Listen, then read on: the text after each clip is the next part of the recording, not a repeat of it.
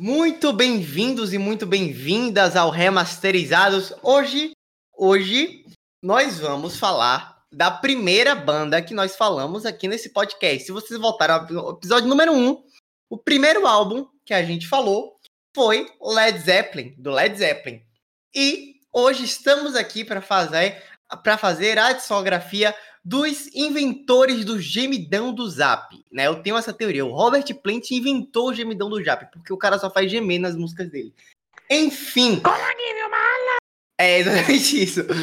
Enfim, como sempre, nossa astuta mesa aqui para debater essa belíssima discografia hoje à noite, começando por nosso querido permanente no Z4, nosso garoto da base, Guilherme Wakeman.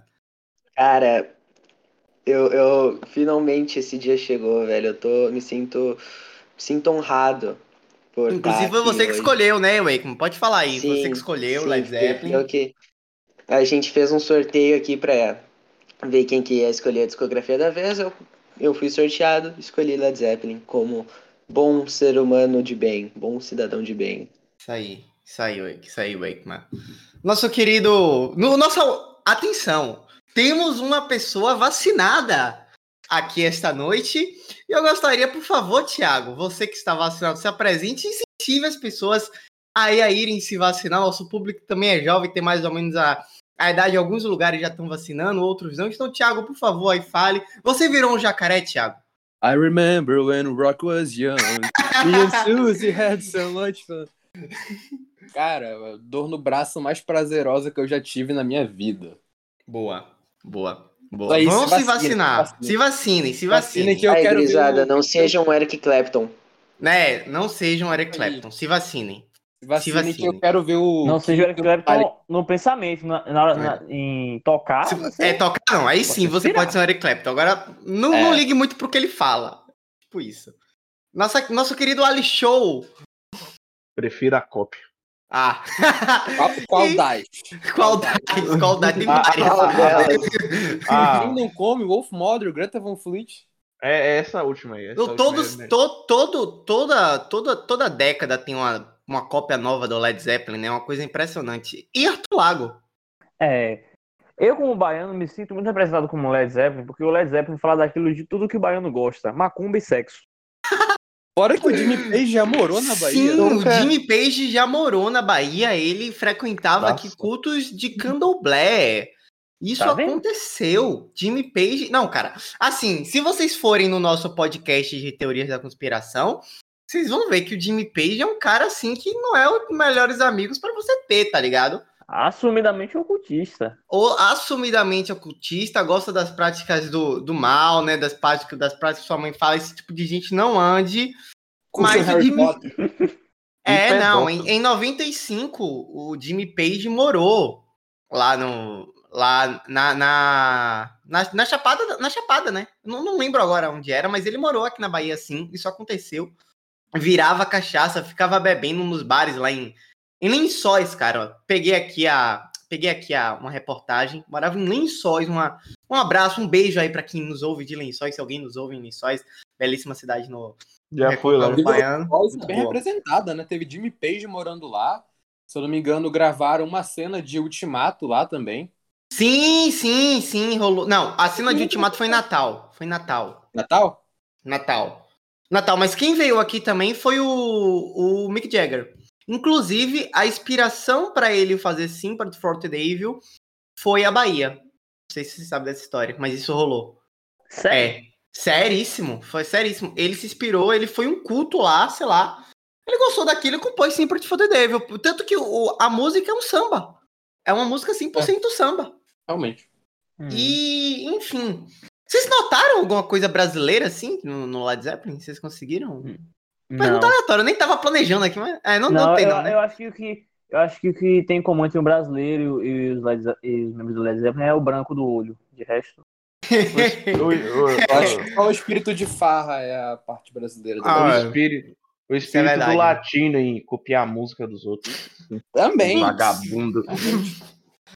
Ah, é, não, não mas. Eu queria dizer aqui, ó. Queria dizer, ah. Eu queria dizer aqui sobre o, a ida do Jimmy Page, a estadia do Jimmy Page na Bahia, que ele já arregou pro Pepeu Gomes numa canja. É sério? Caralho, seria uma. Uhum. É uma boa essa aí. Mas enfim, vamos lá, queridos. Antes, bater aquele papo. A discografia do Led Zeppelin, discografia curta, vamos matar a pau aqui. Todos os álbuns do LED 1 até o Troco do Dog. Eu não sei falar essa palavra. Enfim. Até o último álbum de 79, né? Praticamente 10 anos de. Praticamente não, 10 anos de banda. E eu quero saber de uma coisa de vocês. Ouviu um, ouviu todos ou muda? Vai mudando? Não, muda, muda, muda. Tem uma muda, diferença muito grande muda. do Led Zeppelin 1 pro último álbum deles.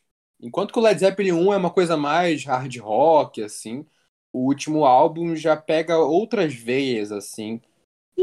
Eles não caem nessa de ser o ACDC. Que, tipo, o primeiro álbum é igual ao último álbum e tudo mais. Tem uma, tu percebe a evolução da banda, isso que é o legal. Sim, Até porque sim. você também para pra pensar que os caras, tipo, não eram músicos, não estudaram música, tipo, os caras, sei lá, sabiam o básico do básico e porra nenhuma, tá ligado? Sim, sim. Então sim, é, sim. é algo perceptível, realmente. Além de outras influências dentro da própria música, tá ligado? Você ouvindo outras coisas e tal. É normal, é, é até comum, mas é, é claramente perceptível, como o Thiago disse. Inclusive, o Jimmy Page, ele começou como baixista, né? Na primeira banda dele, ele era baixista, depois que ele foi virar guitarrista por causa do Jeff Beck. Ele fez um super grupo com o Jeff Beck, ele acabou virando guitarrista. Mas realmente, tipo, é uma coisa assim que ninguém sabe nada de música. É uma coisa impressionante no Led Zeppelin, ninguém sabe um pio de, de, de teoria, é uma coisa impressionante. Isso aí derruba aquela falácia do, dos elitistas musicais, que músico de verdade sabe ler partitura. E, é, e não, tem, tem, isso, né? Tem isso, tem isso, tem isso. É, mas tipo, antes da, do Led Zeppelin ser o Led Zeppelin, eles chamavam The New Yardbirds, né? já com a formação original que todo mundo usa. Por sinal, cara, tenho uma coisa que a formação do Led Zeppelin, ela que clássica, né, que tem o Jimmy Page na guitarra, o Jimmy Page no o, Jimmy Page na guitarra, Robert Plant nos vocais. É, mas quem, meu Deus do céu? Pera. John Paul Jones? John Paul Jones na bateria. É, não, John, Bon, Bon, John Bon, é, é porque é John Paul Jones e Bohan, John, é. E John Bohan John, na bateria. John Bohan na bateria e John Paul Jones no baixo. Seria uma das melhores formações de banda do rock? Porque... Vagabundo.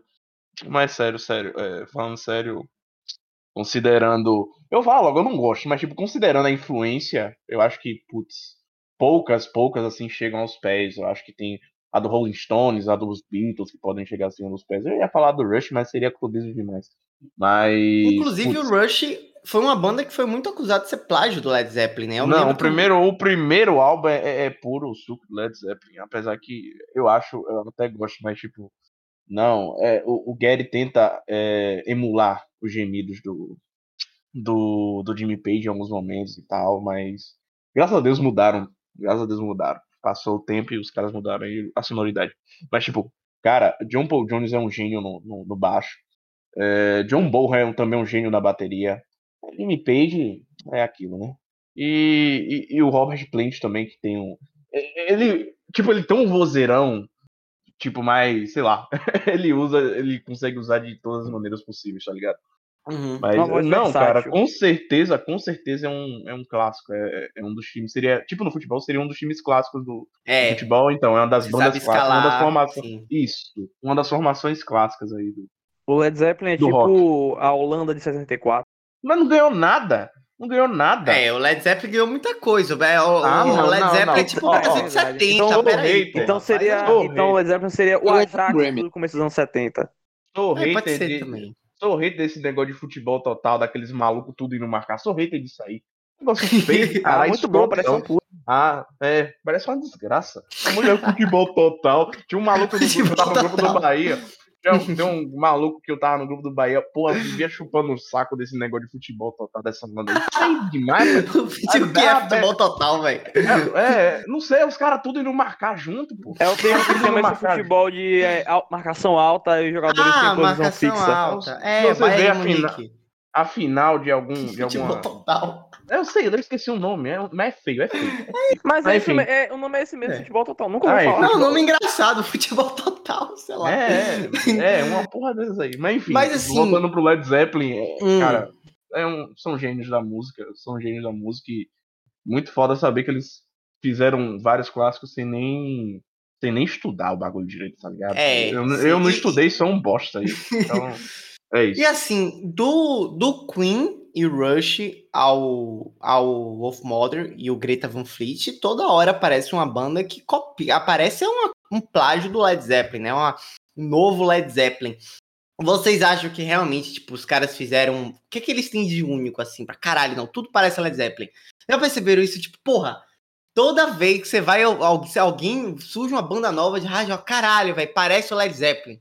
Parece não, o Led. Zeppelin. Não, esse cara toca, tá tentando tocar que nem o Tim Page, tá tentando cantar que nem o Robert Plant. Por que que rola isso? Eu acho que. Não, por que que rola? É porque a banda é um clássico. É, é automaticamente um clássico.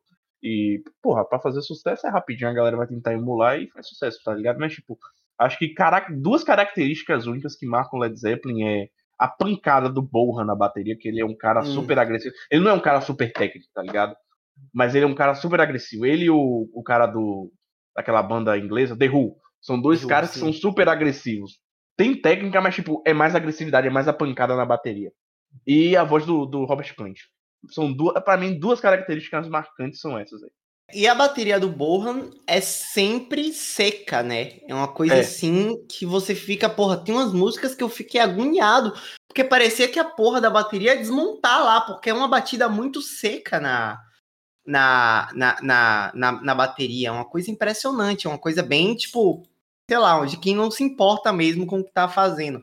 E tem outra coisa também sobre esse lance deles não sabendo, é que o Robert Plant, Robert Plant não, o Jim Page, ele rara, tipo, se você for ver os, os, shows ao vivo do Led Zeppelin, ele raramente faz o mesmo solo, o solo hum. igual. Parece que os solos tem solos que ele só consegue, só conseguiu fazer na gravação há quem goste, há quem não goste, né? Por exemplo, o antídoto disso é exatamente o David Gilmour, que faz ali milimetricamente o mesmo solo. Jimmy Page é uma coisa totalmente ao contrário, totalmente uma síntese, né?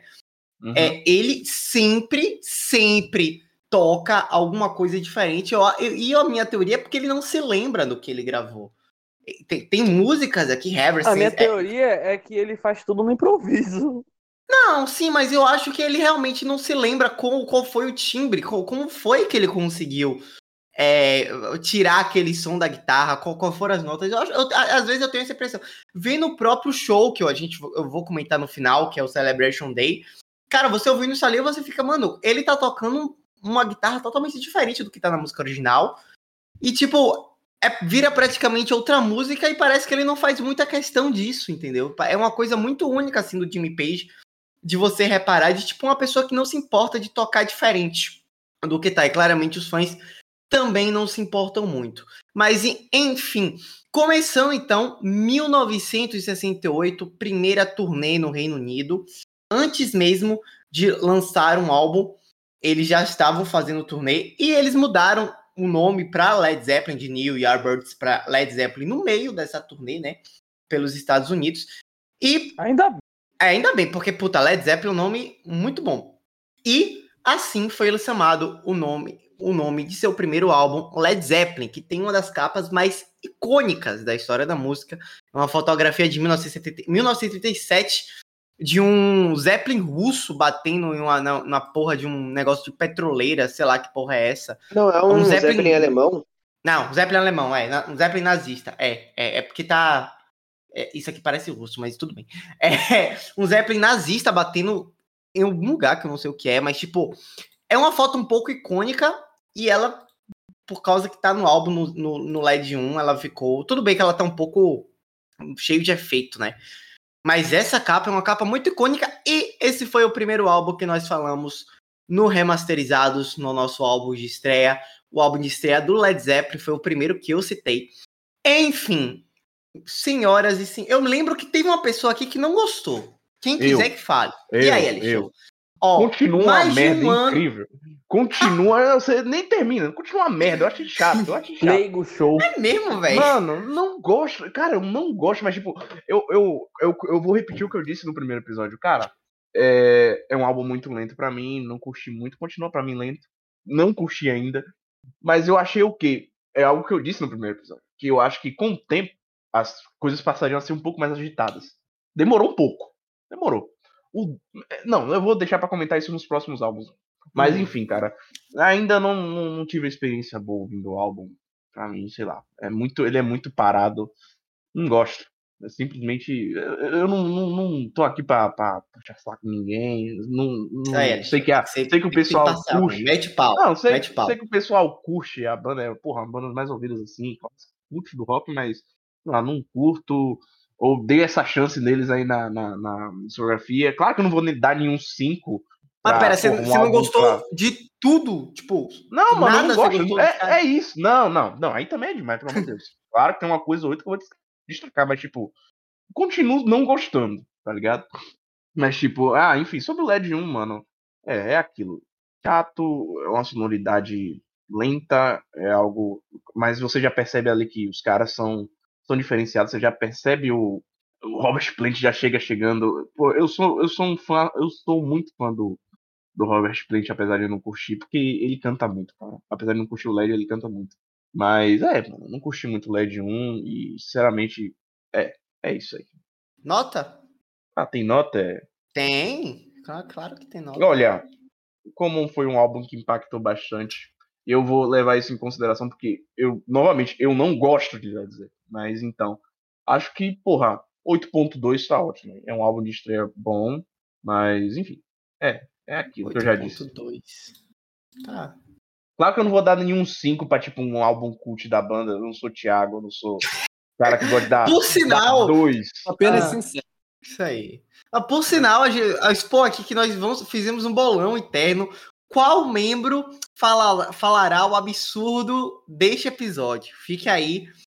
Alixão já aí. falou dele que não gosta de Led Zeppelin. Alixão já falou não, dele. Não, não, não Alixão é tipo é uma, uma coisa pessoal, não gosta, acontece. Quem vai falar o absurdo? Tipo, 5 pro alguém com mas, tipo, mas, tipo, é o maior álbum do Led Zeppelin, tá ligado? Mas, tipo, pera aí, eu só, só queria destacar também, porra, eu falo mal, mas destacar um bagulho aqui, desde Confuse, clássico deles, Sim. vai estar tá música no álbum aí, eu acho que, que ajudou sim. os caras a render aí, mas Desde Confuse é, é do caralho, ó. Sim, Communi sim. Communication Breakdown também, muito bom. Tirando isso, é. Putz. Mas vai, vão vocês aí. Cara, então, é eu, tipo, eu fiz aquela pergunta lá do ouviu um, ouviu todas, porque eu acho que os três primeiros discos do LED, eles são muito parecidos. Eles têm algumas é. diferenças, a banda vai amadurecendo, mas eles são meio parecidos, assim, sabe? Tipo, a partir do LED 4, o negócio muda, muda, muda de figura. Mas eu acho que o dos três primeiros, pelo menos para mim, o LED 1 é o pior, eu não sei porquê. Apesar de ser um álbum fantástico, fantástico, cara. É um álbum assim que você, cara, começa assim fôlego. Considerando, com... que, é, considerando que é uma estreia, não, para um álbum de estreia ele é perfeito. É, talvez não exista um álbum de estreia melhor do que esse. Appetite Mas, assim, for Destruction. Appetite não, tá louco. Não. Claro que é. Mano, Pelo é amor de Deus, é sério? Você realmente é acha? Cara, pra mim é um álbum perfeito de estreia, o Appetite for Destruction do Guns N' Roses. Ah, é o único não. bom pra mim deles também. Não, o único bom é sacanagem, mas enfim. Mano, é um álbum perfeito eu acho, mas enfim, eu Led acho Zeppelin. que os três... Tá, Zeppelin. tipo... Led Zeppelin, Led Zeppelin. Talvez não seja o melhor álbum de estreia da história, porque tem o In The né? Mas enfim. Cara... Porra, peraí. In The foi o de estreia do, do King Crimson? É. Porra! Eu não sabia, é, não. Porra, é, a gente falou primeiro... dele, a gente falou, falou dele, a gente falou, falou dele. Falou, Ah, não lembro não, mas faz muito tempo, mas eu ouvi o álbum. Porra, é, é, muito bom. Esse álbum é muito não, bom. Não, é fantástico, é fantástico. E olha não, que você nem gosta de prog, hein? Olha não, mano, é fantástico, pra falar a verdade, né? Convenhamos. É. Mano, você, mas enfim, não, eu, eu não vou comentar nada demais, porque senão é, vai perder o, o fio da meada que ela esse episódio. A gente refaz esse episódio. É, é boa ideia. Ideia. É. Mas enfim, é um filme, é um, é um filme, é um, é um álbum que realmente te tira o fôlego. Começa com Good Time, Bad Times, que, cara, você estrear, uma banda estrear com um álbum foda é difícil. Estrear e a primeira faixa ser um clássico automático, que no caso é Good Time, Bad Times, Aí é uma coisa que só bandas que estão ali na top 5 da história fazem. É o caso do Led Zeppelin. E tipo, Baby Gonna Leave You, Dead and Confused, é, Communication Breakdown também. Agora sim, eu acho que é o, o álbum menos singular da banda. Eu acho que, tipo, tudo que faz o Led Zeppelin ser único, e talvez por este ser o primeiro álbum, seja o que esteja em sua menor essência, sabe? Seja o álbum que seja dos três primeiros sejam mais alguma coisa do que o Led Zeppelin. Então, eu acho que dos três primeiros, esse vai ter a minha menor nota. E não é um álbum ruim, tanto que se preparem, meus amigos. Porque esse episódio eu só vou dar nota alta. Então, um 9,1 pro LED 1 tá de bom tamanho. É um descasso, só que dos três primeiros que eu acho que são a primeira fase sonora do Led Zeppelin, eu acho que o LED 1 acaba sendo o pior. Ainda sendo assim, um disco foda para um caralho, a ponto de merecer um 9,1. Alô? Cara, eu, sim, eu simplesmente acho que é um dos grandes álbuns da história. E não é nem clubismo. Porque, putz, velho. Não é não. O set, o set desse. Sei. O set desse, desse álbum é sensacional, tá ligado? Eu falei ontem no, no, no meu bolão que Thiago falaria que esse é um dos maiores álbuns da história. Acertei. Não, mas aí ele tá certo. Ele tá certíssimo. É, o LED, o LED 1? é. Tá não, certíssimo. Mas passa longe. Não, tá, peraí, Thiago. A capa do álbum é icônica. O, o, o, a, o álbum tem várias faixas icônicas, aí o absurdo que tá falando é você querendo negar isso. É, não, olha não. só. Véi, Feito ah, ah, quanto feiticeiro. três da, das, das músicas do álbum são clássicas. Porra, velho, tem, tem álbum que é considerado clássico que nenhuma música clássica tem. Qual é a música clássica do Aladdin? Qual é a música clássica do Aladdin sem David Bowie? Nenhuma, mas o álbum é dado como um clássico. Esse aqui tem três. É que, que, que cara, é porque. Eu não acho aquele álbum do Bowie clássico, não, mas. Porra, né? peraí. Mano, mano, é porque é às vezes, porra, um álbum pode ser super bem construído e, tipo, ser um clássico, tá ligado? Porque tem álbum que você. Porra, um dos grandes álbuns assim que não tem hit, sabe? E tem um álbum que tem hit e pode só tem música merda no resto. Tipo o, o, o é, aquele lá, de, o que tem Under Pressure do Queen. É uma bosta. É, sim. Mas tem Under Pressure. Não, mas tipo, esse álbum aqui não é que ele, as músicas que não sejam as quatro que a gente tá falando são ruins. É que eu acho que não chama muita atenção também, né? Hum. Então, é. mas eu acho que é um grande álbum, sim, porra. Sim, continue, Thiago. Continue. E, cara, é um daqueles álbuns, é um dos poucos, na verdade, que álbuns de estreia que eu posso recomendar para alguém que quer conhecer a, a banda, né? Sim. sim. E, e, cara, como guitarrista, eu ouvi esse álbum com 13 anos de idade. E, cara, minha mente derreteu, tá ligado? Tipo, os riffs do Jimmy Page nesse álbum, tipo, são aulas, aulas, tipo, do, do início ao fim. E fora a capa e tudo mais, né? E uma coisa, uma coisa que eu achei muito legal no Celebration Day é porque, tipo, a primeira faixa desse álbum é Good Times, Bad Times. E no Celebration Day, que é o show de reunião deles, não o do Live Aid, né? O do 2007. A reunião eles boa. começaram com Eles começaram com Good Times, Bad Times, tá ligado? Então sim, foi uma boa homenagem. Sim. É uma boa música para abrir show, né? Tipo, o então... Jimmy Page também começava com, com eu acho que no, ele no um show que ele fez no Brasil, em um festival, não lembro qual, ele começou com essa música. E de fato é, além de ser uma homenagem, mas de fato realmente é. E velho, como eu já falei, é um dos grandes da história da música. Eu vou dar tipo 9.1 para ele. Acho Boa. incrível, tipo, adoro esse álbum, sério. Cara, eu vou concordar com o Davi aqui que esse álbum é o pior dos, dos três primeiros. Porque, é, sei lá, ele não cola comigo. Eu sei, ele tem músicas muito boas, mas o, não, não é o suficiente para me cativar, como por exemplo Led Zeppelin 2 me cativa, o Led Zeppelin 4, o Houses of the Holy, Physical Graffiti, etc.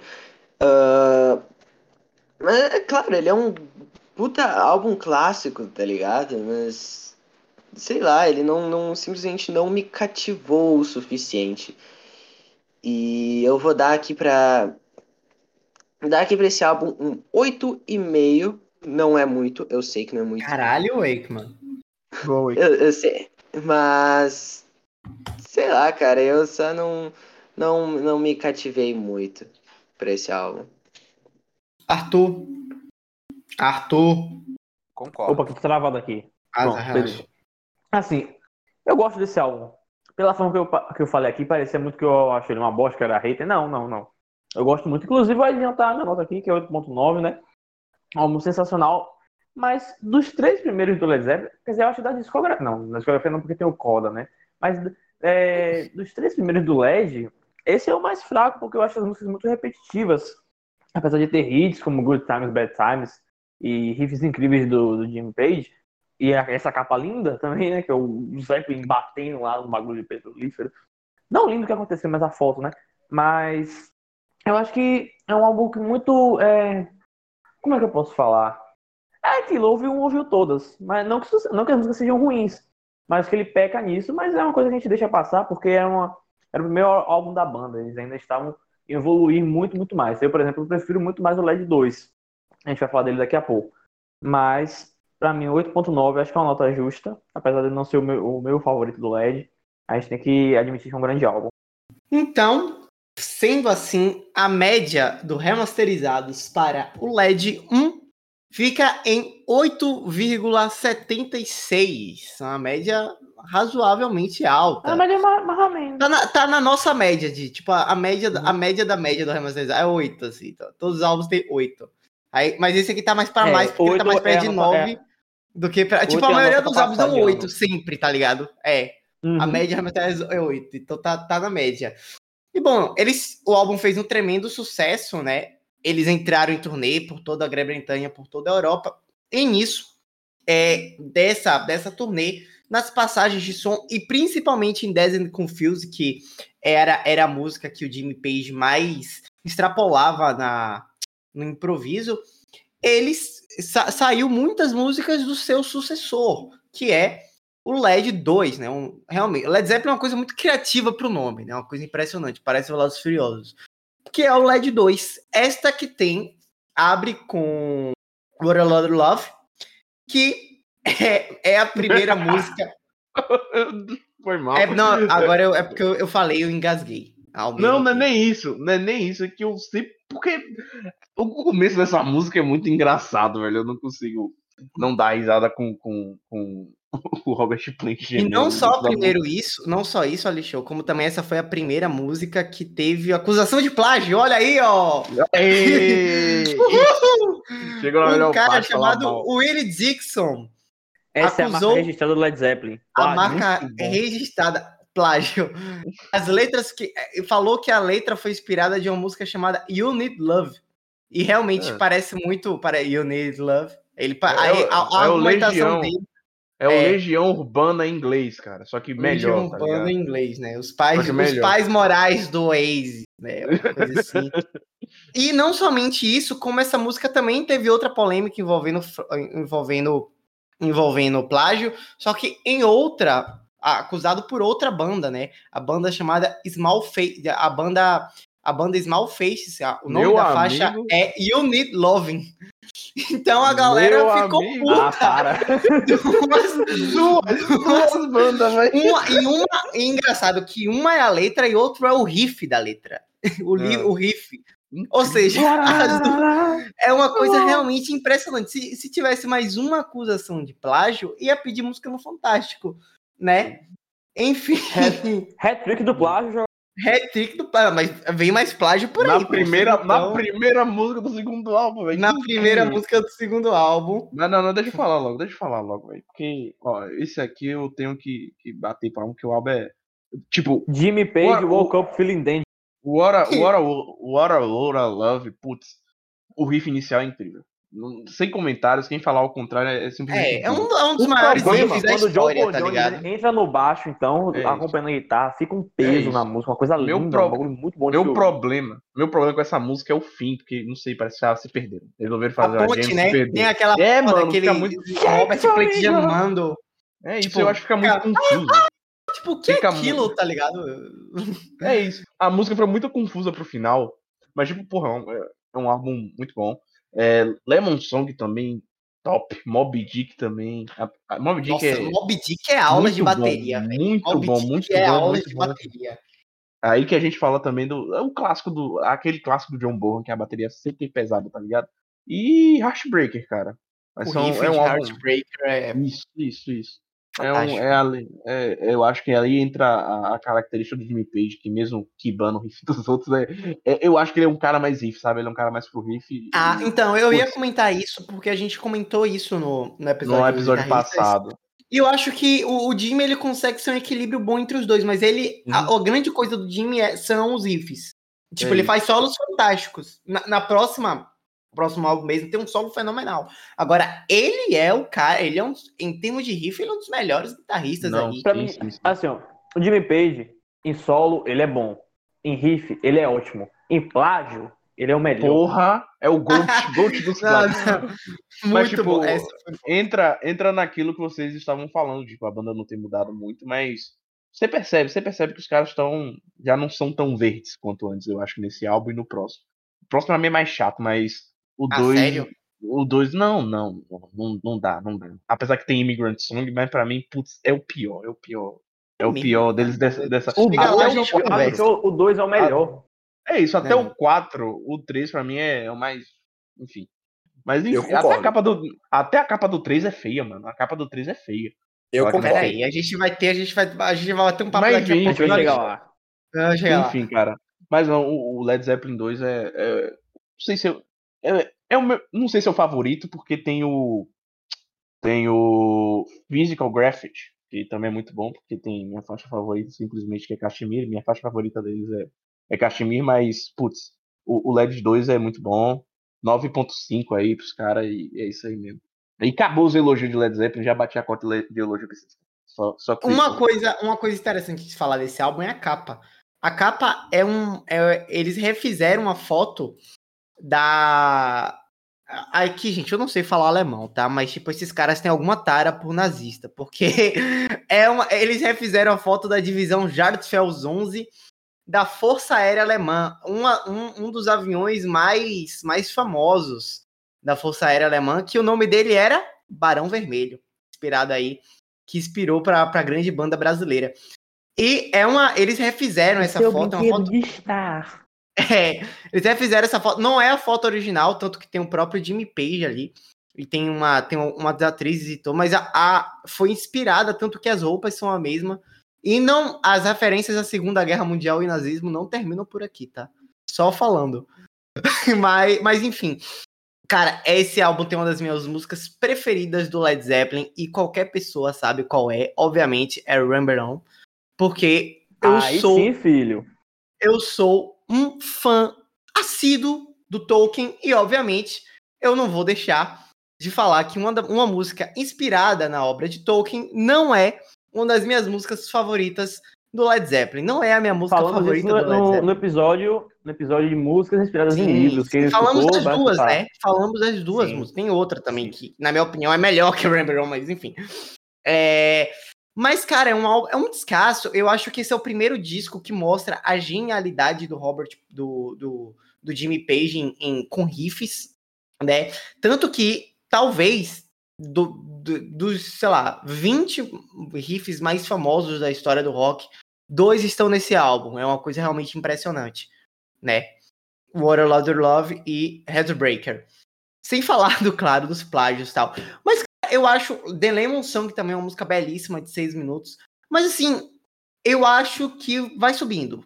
Eu acho que o terceiro é melhor que esse vai ser uma nota progressiva. Vou dar notas de forma progressiva. Eu dei 9,1 para o LED 1, para o LED 2 vai um 9,2. Eu acho que os riffs estão mais estão mais estão mais memoráveis. Eu acho que aqui você já tem uma presença maior da potência vocal do Robert do, do Robert Plant, mas eu acho que a banda vai ficar bem madura mesmo no próximo álbum daqui a dois anos, no caso, né? Do, um, dois, dois anos. Então, 9,2. Porque eu vou dar notas progressivas aqui. Cara, pra, o que eu tenho pra falar desse álbum é, é bem parecido com o que eu tenho para falar do primeiro álbum. Cara, riffs incríveis, energia até o fim. Mais uma vez, Jim Page dando aula de riff, né? E um, destaque muito grande pro John Bonham, que, né? Aqui que ele, pra mim, ele se destaca mesmo aqui. Cara, pra ser lá um curto e grosso, eu vou dar tipo 9 pra ele. Pra mim, é um dos grandes e já adiantando, eu concordo com o Show. Para mim, da leva, dessa leva aí, o mais fraco é o 3. Apesar de não achar ruim. É isso, eu acho muito ruim. Não é pouco, né? Nossa, tá louco, cara. Cara, cara esse aqui é incrível. para mim. Qual foi sua nota, Show? Ah, 9,5. 9,5. E, inegavelmente, ele é um dos grandes do rock, né? Da história do rock. Cara, ah, vamos ser sinceros que álbum do Led Zeppelin não é, porque assim, é uma discografia Pô quase que irretocável, sabe? Tipo, você pode falar Tem que. O Coda. Não, mas ah, então, o Coda não vai entrar aqui porque o Coda não conta. Sinceramente. A gente fala. Pensar, Ainda bem, nem ouvi. tipo, tirando o Coda, mas assim, sabe, 79 pra cá, os últimos álbuns são ignorados. Para mim, a leva de clássicos que as pessoas consideram como clássicos vai até o Led Zeppelin 4. Depois disso, foi é, meio que. Ah, eu não acho, não. Discordo totalmente, 100% de você. Assim, tu não vê uma demanda muito grande por, por, por, exemplo, sei lá. Cara, eu sempre esqueço o nome desse o álbum. Psychography? Quer dizer, ele é conhecido, ele é conhecido. Mas, tu compara com a fama que o LED 1 e 2, 3 e 4 tem, não é nada, tá ligado? Apesar de achar um álbum incrível. Eu acho subestimado. Mas as pessoas parece que não, sei lá, para elas só existe o LED até o LED 4. Hum. O que eu vejo, pelo menos. Ali Show. Oi. É uma, uma revista especializada em metal hum. é, colocou o LED como 15 o LED 2 como 15 maior álbum do metal. Hum. Cabe? É metal? Tem metal no, no LED? É isso, Dá pra... cara. Eu, pra mim, eles estão na, na, na, mesma vibe do Rush, tá ligado? É um hard rock quase metal. Mas, tipo, quem, quem põe como metal, eu entendo total. É, é, porque realmente é um álbum um pouco mais agressivo. Acho que por isso até eu gostei, tá ligado? Mas, é, não, entra, entra muito. Só, só o, o riffzinho de, de, de, da primeira música que eu, até eu não tô fora de pronunciar. Bora lá é, cê, é isso, você pega. É algo pesado, sabe? Então eu entendo, eu entendo. Mas para mim eles estão naquela categoria que, que que, que o Rush tá de quase metal, de ser quase é, o metal. Proto metal, né? Proto metal. Isso, mas é um, é um hard rock, é super hard rock, tá ligado? Mas quem bota como metal também entendo total. Pra mim. É, cara, é eu acho engraçado porque o LED. Eu acho o LED. Assim, talvez o Led Zeppelin seja uma das poucas bandas que não precise de um, um subgênero, né? Led Zeppelin é rock é. e é rock. Entendeu? É tipo, isso. não precisa, tipo, o quê? Mas eu acho que eles estão muito mais perto do blues do que do ah, que no bem primeiro. Mais, bem mais, principalmente no LED 1.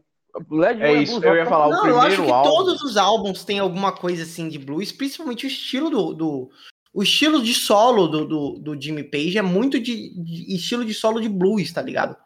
Eu ia falar que o terceiro também tem essa vibe, tá ligado? Mas e o, primeiro é segundo, é o LED 2, o LED 2 e o LED 1. Eles usam muito violão nas músicas. Uhum. Mas é, é cara, mas... os caras são, são super tem muito disso, de duplo, sabe? Hum. Ai, ai. O Wakeman. Cara, na minha opinião, esse, esse álbum é talvez o, o, o álbum que resume o, o, o hard rock, tá ligado? Que, que como vocês disseram, é, é meio que. Esse álbum demonstra que o, que, o, que o Jimmy Page era uma máquina de fazer riffs e o John Bonham era uma máquina de tocar bateria e eles são fodas pra caralho. Basicamente isso que, que, esse álbum esse álbum resume para nós, esse álbum diz para nós. Até na primeira música, Whole Lotta Love, né? Porra, é, é, é, bom pra caralho esse álbum, sabe? E para mim, todos os pontos que o primeiro álbum teria para melhorar, o 2 conseguiu melhorar e criou um criou um álbum muito bom, um álbum realmente, na minha opinião, esse dos três primeiros esse é o melhor. Vou dar um 9, 9,2. 9,2. Rapaz, eu acho que a nota média desse álbum vai ser 9,2, porque essa também é a minha nota. Eu gosto muito desse álbum, para mim é o melhor dos três primeiros. É, o, o, a bateria do John Bonham é fenomenal. É, as minhas duas músicas favoritas do Led Zeppelin são desse álbum que é Immigrant Zombie Rainbow On. Rainbow On é que tem uma melodia linda, e aí, como a gente já falou, foi inspirada em Senhor dos Anéis, né? Que é a Bíblia dos Nerdolas. Isso aí. E, tipo, não tem mais muito o que comentar, porque, tipo, do, é, dos três, eu não acho da discografia toda, é um dos melhores álbuns do LED. Ali, apesar de você não ver que é, ali, a evolução que eles iriam tomar mais para frente, como por exemplo no Physical Graphics, é, você percebe que eles já tinham é, uma desenvoltura maior, o Robert Plant estava gritando mais. Então, é, acho que dispensa comentários. 9.2 é uma nota justa. É, dito e feito, né? A média do LED 2 é justamente 9,22. Até porque três pessoas deram 9,2, né? Então, fica um pouco difícil não não, não, não ser 9,22. É uma nota bem. Daqui a pouco, no final, a gente vê aqui como cada álbum se saiu. Mas enfim, um ano de cara, o Led Zeppelin. E uma coisa interessante é que a banda não lançava não lançava singles. Não sei se vocês perceberam isso, mas o Led é uma banda que não lançava singles, cara. E todo ano é, eles lançavam um álbum diferente, pelo menos por quatro anos seguidos, né? Eles eram gravados em loco na turnê, eles faziam turnê, os riffs surgiam muita, muitas vezes de improvisação. É, e, e eles detalhe iam... também importante, ah. rapidinho, ah. o LED 1 e o LED 2 foram lançados no mesmo ano. Não, pô, o LED 2 é de 70. LED 2 é de 70. Não é 69, não? Não, LED 2 é 70. Ah, é, foi mal, é porque foi gravado. 69. Ah, não, é, o LED 2 é LED 2 é 69, verdade. É, aí tá vendo? 69, cara. LED 2 é 69, isso aí. Isso aí. 70 é o álbum que nós vamos falar agora. Led Zeppelin, chutem os sabores. Isso aí, Led Zeppelin 3. Nossa, que nome criativo. Ué, nossa, criativo. é. Muito criativo, né, Show? Nota 10. Ah, é. E. Inimigo já. É... Cara, por que, que vocês não gostaram desse álbum, velho? Pelo amor de Deus. Eu tô querendo entender isso. A Ali Show eu sei por quê. Eu sei porque a Ali Show não gostou desse álbum. Diga aí porque eu não gostei. É acústico, porque tem folk. Ah, por nossa, isso. É, também, também. E prim ah. primeiro, é Led Zeppelin. Primeiro, é Led Zeppelin. ah, é Led Zeppelin. Né? Segundo, é, é, isso, cara. É muito, o excesso de acústico, mas a gente tem que falar, já disse, mano, a gente tem que falar bem. E a capa é feia. A gente tem que elogiar, tem que elogiar. Tem que falar mal, tem que falar é, mal. eu acho a capa do Deluxe mais bonita do que a capa original. É, a capa do Deluxe só pintaram de preto. É, é fica, mais, fica mais visível, fica menos. Justo, justo, justo. É. Tá. E, mas, cara, tem Immigrant Song, tá ligado? Uma das aberturas mais é. épicas do rock. Tem Celebration e Day também. Então a música do gemidão do Zap, não é? Immigrant, Immigrant Song. Porra, tem, um, tem uma música, velho, que, que o pessoal usou, mas eu acho que é do próximo álbum. Que tem um, tem um áudio do Zap famoso que é o. Que seria o Robert Plant. Entre ah, é, vocês estão loucos. Não, ah, vocês estão loucos, vocês votaram Lula. É rock and roll. Rock and é roll. rock and roll, isso, rock and roll, rock and roll. Mas enfim, eu achei que era desse álbum, foi mal. Mas ah, corta aí que a gente vai repetir essa piada aí. Eu... Boa, boa. Mas enfim, enfim, enfim. É, mano, eu, acho ele, eu achei ele muito chatinho, tá ligado? Eu não sei, mas, putz, abriu bem. Abriu bem. Eu falei, porra, será que é o LED 2? Não, não. Enfim, mas a, a, começou bem. As cinco primeiras músicas começaram bem, principalmente porque cada Celebration Day e Immigrant Song. Mas depois, nossa, foi mó tédio. Foi um tédio. Que é acústico. É. That's, that's the way, Tangerine, acústico. Eu sabia, esse aí, esse aí eu conheço. É. Nota? Ah, nota, nota, tem a nota, né? 7. 7 Porra! e 8. 7 e 8. Tá Cara, eu não gosto, eu não gosto. Não, tudo bem, gosto. Nada mais me abala depois daqueles 5. Não, já disse que não vou falar 5 aqui. ai, ai. Cara, ai. Hum. assim, é ruim? Não é. É. Foi mal, foi mal. Mas, tipo assim, não é algo, um álbum que me interessa. Nunca me interessou no geral. Uh, não porque ele seja ruim, mas porque ele destoa muito dos anteriores. E, tipo assim, a impressão que eu tenho com Immigrant Song aqui é que é uma música meio deslocada. Porque é, uma, é um. É um, é isso, é um rockão, é né? Isso, velho. Tipo, se fosse no LED 2, putz, eu daria um 10. Se botasse é, no LED bem, 2, lá, tem, é, é, tem uma explicação, tem uma explicação para isso. Ah, Immigrant eu... Song foi uma música gravada antes de eles, eles meio que entraram em reclusão do mundo, eles foram para uma casa que não tinha, não tinha água corrente ou energia elétrica, e eles gravaram, eles compuseram esse álbum lá, por isso que eles gravaram mais violão e tal, porque não tinha como ligar a guitarra. Immigrant Song. Curiosidade, curiosidade, o Angra ah. também fez isso em Holy Land. Eles gravaram num sítio sério? em Minas Gerais. Sério, sério. Super Caralho. Era do, hum. do, do, do, baterista, de algum parente do baterista. O sítio do Aécio Neves, né, que tem cocaína. é louco. Não, mas se fosse um álbum mais agitado, eu entenderia, mas é um álbum. É, então, foram três. Acho que foram Immigrant Song, Celebration Day, a, a, a, outra não me lembro, que já estavam prontas antes deles fazerem essa, essas férias, né? Aí, de, por isso que o álbum é mais acústico e tal. Porque não tinha como ligar as guitarras na casa que eles estavam, enfim. Aí é que tá a chave do problema. Porque, assim, se eu escuto Led Zeppelin, pessoalmente eu quero ouvir riffs de guitarra e tudo mais, e, enfim, coisas nesse nível. E o Led Zeppelin acústico é uma coisa que me decepcionou um pouco. Não porque é ruim, não porque as levadas são ruins, não. Mas, sei lá, cara. Se eu quero ver uma coisa acústica, eu vou escutar Cat Stevens, tá ligado? Quero ver um folk assim. Vou escutar Bob Dylan. É, você tem um ponto. Aí você tem. Mas, assim, fato, o Thiago tá. Sei lá, cara, é tudo uma questão de que para mim não deu match, tá ligado? Não é o que você espera do Led Zeppelin, é, né? É, é isso entendi. É tipo, sei lá, o Metallica fazer um álbum de acústico. Não cola, tá ligado? Se bem que isso Eles existe. fizeram. Já eles fizeram. No acústico não, foi sinfônico, pô. É, não, sinfônico. ele tem um álbum acústico do Metallica no Spotify, porra. Mas realmente tem um acústico, só que é perdido, ainda bem. Não, é muito... ah. não pô, Mas, tem tipo, no Spotify não é acústico, o acústico não é, Metallica. Não é acústico, não, não é tocando as músicas dele e acústico, só isso. São músicas já feitas ah, não, é, é, tá, sim. No caso do Led Zeppelin, são músicas feitas realmente pro acústico, não são músicas que já existiam e eles entendem. Enfim, você entendeu. Isso, isso aí. Tipo assim, eu gosto de Immigrant Song, porque, né, é o que eu espero do Led Zeppelin. Mas, a parte acústica, eu gosto de Tangerine, Thank You, e é isso, tá ligado?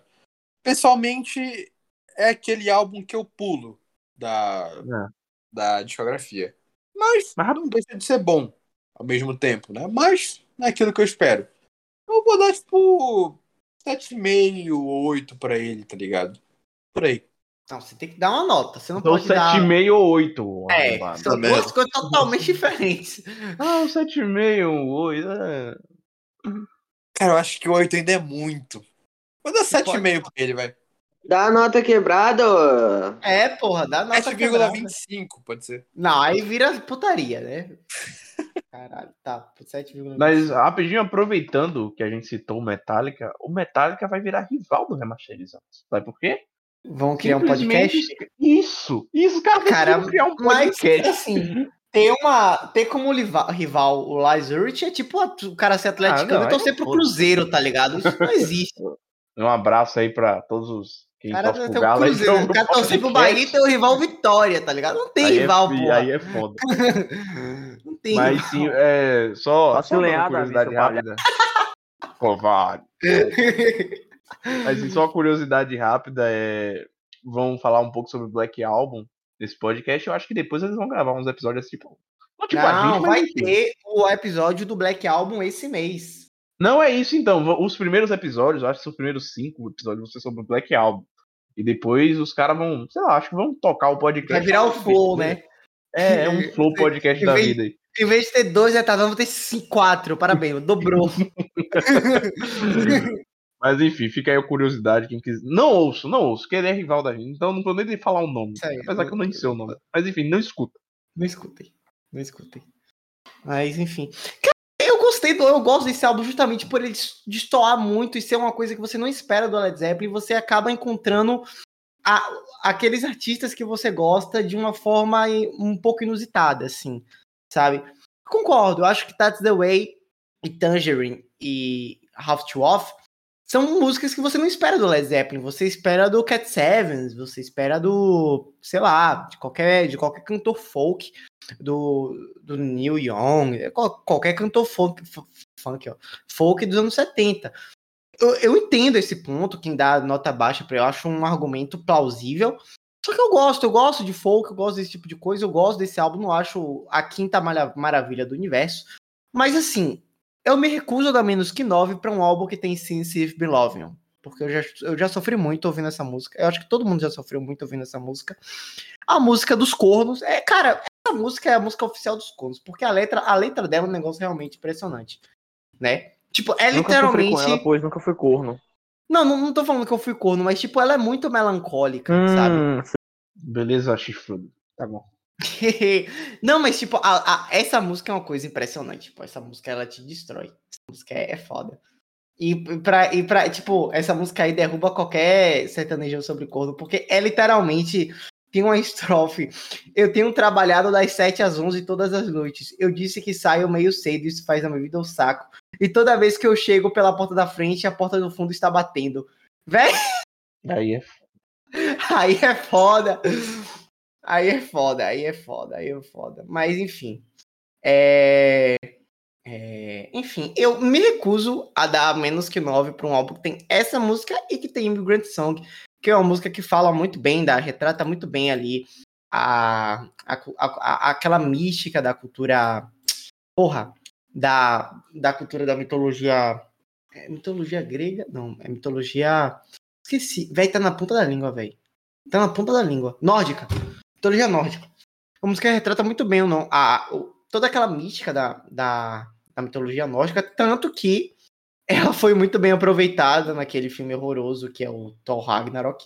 Não assisto esse filme. Mas, cara, eu acho, assim, a progressão na nota para aqui. Tipo, é um 9,2, é a mesma nota, porque é um, pra mim é um, é um, puta disco. Eu acho, não acho um disco horroroso, eu acho um disco com boas músicas e com duas músicas que estão acima. Mas ainda assim, essas duas músicas que estão acima, para mim, são seguram a onda, continuam no 9,2. Para mim é um 9,2 para mim esse álbum. Wakeman? Bom, Wakeman. É... Deixa eu falar, vai. o Wakeman tá dormindo. É... depois eu, o baiano. Tô dormindo não, eu não sou baiano, porra. É, depois é. Aham, tá ok. É... Eu acho o álbum meia boca, velho. Um álbum meia boca. Ele distorce totalmente, do, não só dos três primeiros mas diz totalmente do que o Led Zeppelin se promove a fazer como banda. Eu acho que 7.8 tá, tá de bom tamanho. Isso porque eu tô sendo bonzinho. E sei lá, acho que se não tivesse o LED 3, não ia fazer a menor falta, tá ligado? Uma ou outra música ele se salva.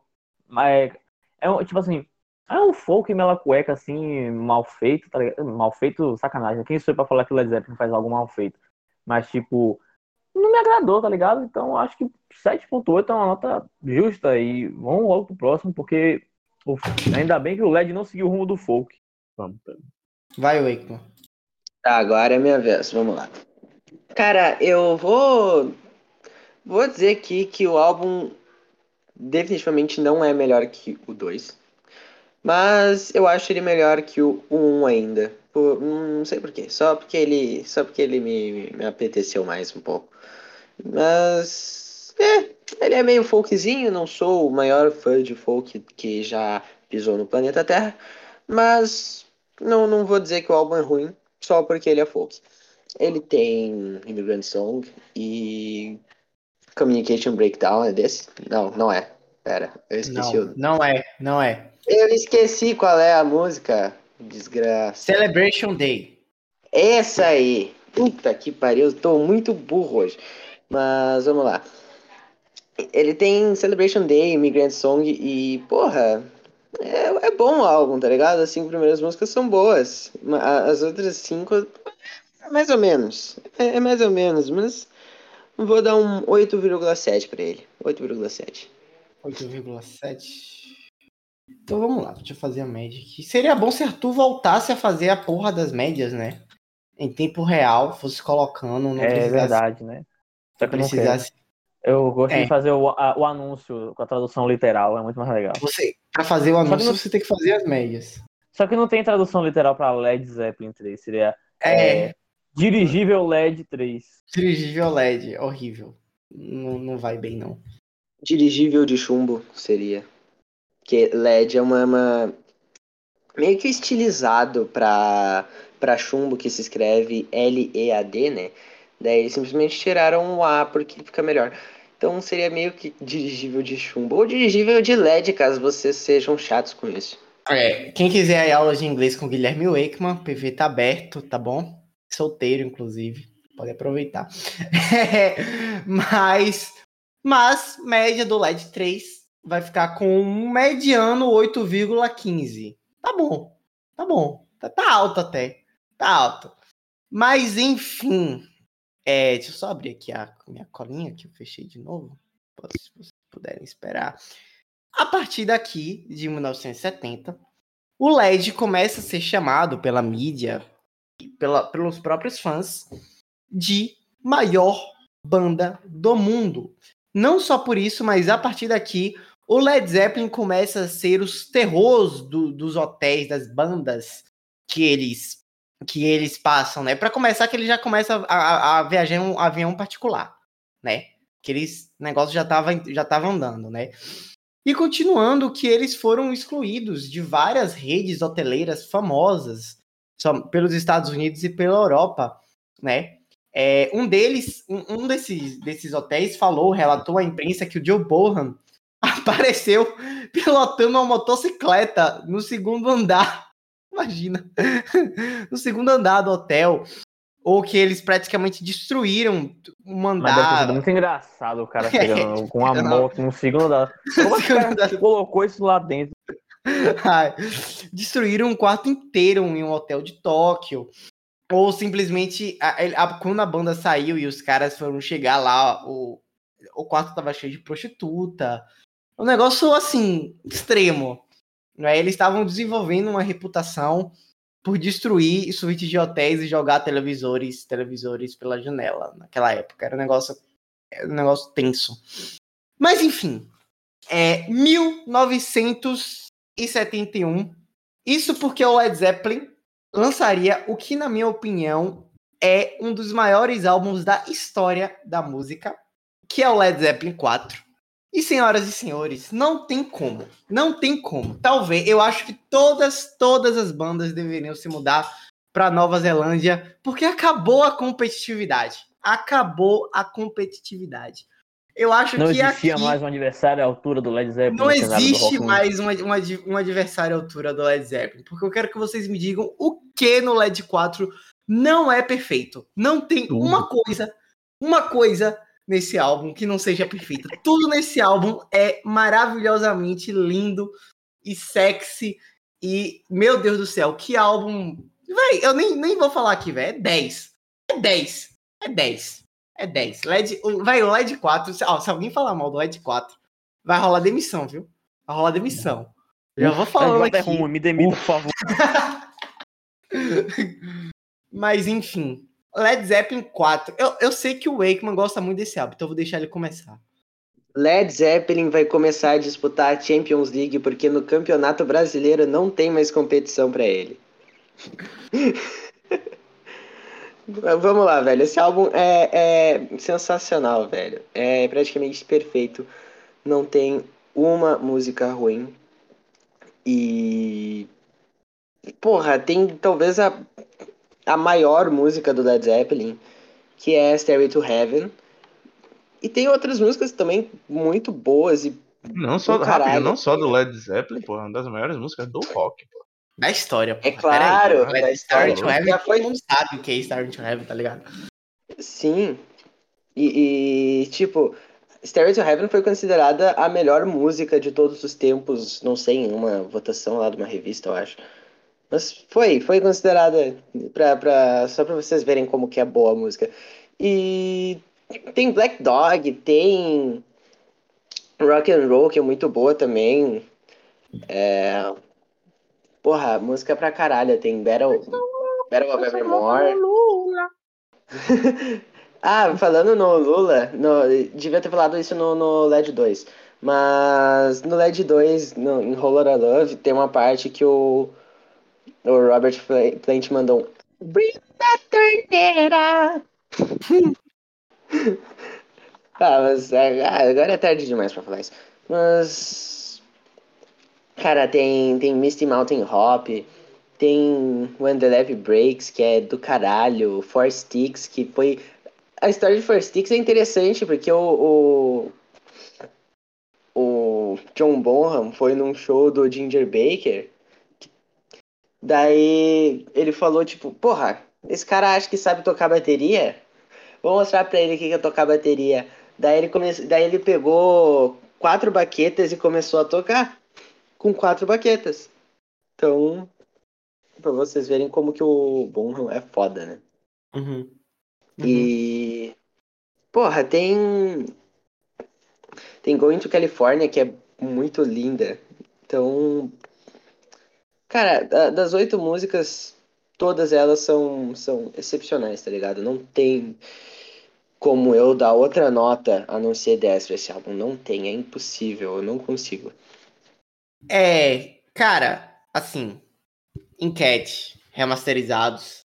Vamos lá. Star to Heaven ou Bohemian Rhapsody? Stairway to Heaven. Stairway to Heaven. Bohemian Rhapsody. Já ganhou Star to Heaven, porque eu também vou de Pelo amor de Deus, que os jovens não descubram Starway to Heaven e fiquem enchendo o saco igual encheram. Pelo amor de Deus, que não, que não façam um filme do Led Zeppelin. Não façam um filme do, do Led Zeppelin pra. Não, isso nunca vai acontecer. Puta, pior que já tem, não tem um filme do Led Zeppelin, mas tipo, tem uma série chamada Vinil que tem um Led Zeppelin, tá ligado? Só que, tipo, a série é mediana. Fracassou. Mas, né? É, foi um fracasso, tanto que foi cancelado. Mas enfim, eu acho, né? Eu nunca mais ouvi falar de vinil. Eu vi a primeira temporada, acho um lixo e não, não vi mais. Mas, tem cara. Série do Led Zeppelin? Não. Tem uma série vinil que é de um empresário do. Que, e esse empresário é o empresário do Led Zeppelin. Da gravadora, no caso, né? Ah, sim, que bom. Sim, Arthur. Diga aí. LED 4. Bom, LED 4 eu acho um álbum espetacular. Agora falando sério aqui. Apesar deles continuarem sendo os inimigos da criatividade ao longo desse tempo, o LED 4 é sensacional. Eles esqueceram aquela palhaçada de folk e voltaram a fazer o bom e velho rock. E, velho, eu acho que ali eles estavam. É, era o início do auge do LED. O início do auge do LED. É, ali eles já é, viam a, a criatividade é, na guitarra do Jim Page a gente já viu criatividade plagiada, né? Brincadeira, nesse álbum não tem nenhuma acusação de plágio que eu saiba. É... o Robert Plant já tinha, já tinha mostrado aquela sua presença de palco extremamente marcante nos shows, nas turnês ao vivo. Acho que no começo do auge do LED. E tem Star Wars to Heaven, que é basicamente o maior hit da banda, um dos maiores hits da história do rock. Apesar de eu já estar extremamente saturado dele, porque todo mundo que toca violão toca essa música. Ele, tipo, que país é esse dos gringos, junto com o Wonderwall, tá ligado? E, mas é um álbum espetacular. Eu acho que 9.5 é uma, uma nota justíssima pro álbum. Qual foi a de Wakeman? 10. 10. Não tem como dar outra nota, né? Eu também acho, mas tudo bem. Ai, ai. Vai lá, Alixão. Alixão, o mundo não, quer saber. Não, não. Quer... Pode falar, Alixão. Desabafe. Acho que é uma merda. Mentira, mentira, mentira. Calma, calma. não, não, não, não, não. O álbum, o álbum é legal. É, Black Dog Tô falando, ah, Star Wars Wave, Star Wars Wave. Black Dog Rock and Roll, porra. Meu irmão, porra, você abre Black Dog Rock and Roll Star Wars Heaven, tem a sequência, tem uma no meio que, foda-se, Battle of Evermore, foda-se. Black Dog Rock and Roll Star Wars Heaven. Tipo, a, tem na, na, lado A do álbum, cara, já te cativa muito. E, putz, dá pra. Claro, isso aqui pra mim é, é, é, o auge deles, tá ligado? Vocês percebem que eles já, é, como o Arthur disse, já tentaram, já desfizeram de tentar fazer folk, já, já não parece muito com os, os três álbuns anteriores. É algo. É, é algo mais hard rock, sabe? É algo que realmente é, é, é um, um hard rock. Mas, tipo, não sei se é a falta de hits do lado B. Não me agrada muito. Não. Não sei. Não curti muito, mas, tipo, o início do álbum é bem. É bem. Nossa. É espetacular, cara. E.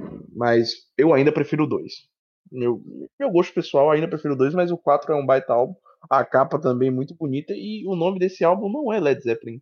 O álbum simplesmente não tem nome. Tipo, adotaram é, Led Zeppelin 4, adotaram Led Zeppelin 4 porque não sei. O Jimmy Page álbum... queria lançar o álbum sem nome. É isso, mas o álbum não tem nome, tá ligado? Mas minha nota aí, 9.2 pro, pro, pro LED 4, desculpa aí, não vai ter 10. Não vai ter 10 pro LED 4, desculpa. Não vai ter 10. Mas 9.2 tá ótimo. Canalha, não, é não é um 5. Tiraram 10 do meu War. Tiraram 10 do meu War. Isso Tiraram não... 10 do meu OK Computer. O 10 não, mas é provavelmente a maior média. Ah, tá rindo o que, otário? Ah. Eu apoio ah. a demissão de Thiago desse podcast, apoio. Ah, não apoio, não. Deixa o cara aí. É, deixa o cara lá. É, é, um dos poucos, assim como é um dos poucos que não gosta de Joshua Tree. Tem que então ter, tem que ter, tem que ter, a, tem que ter a cota do estagiário. Mas é isso. Boa, Thiago. Foi lá Thiago. de hoje? Sim, Thiago. Vai, Thiago, diga.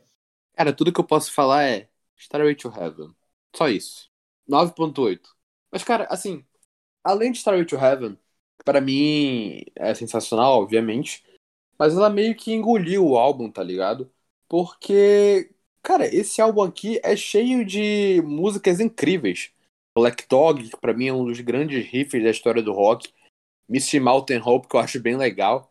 E qual é o nome? É The Battle of Evermore, que para mim tem um arranjo muito bonito assim.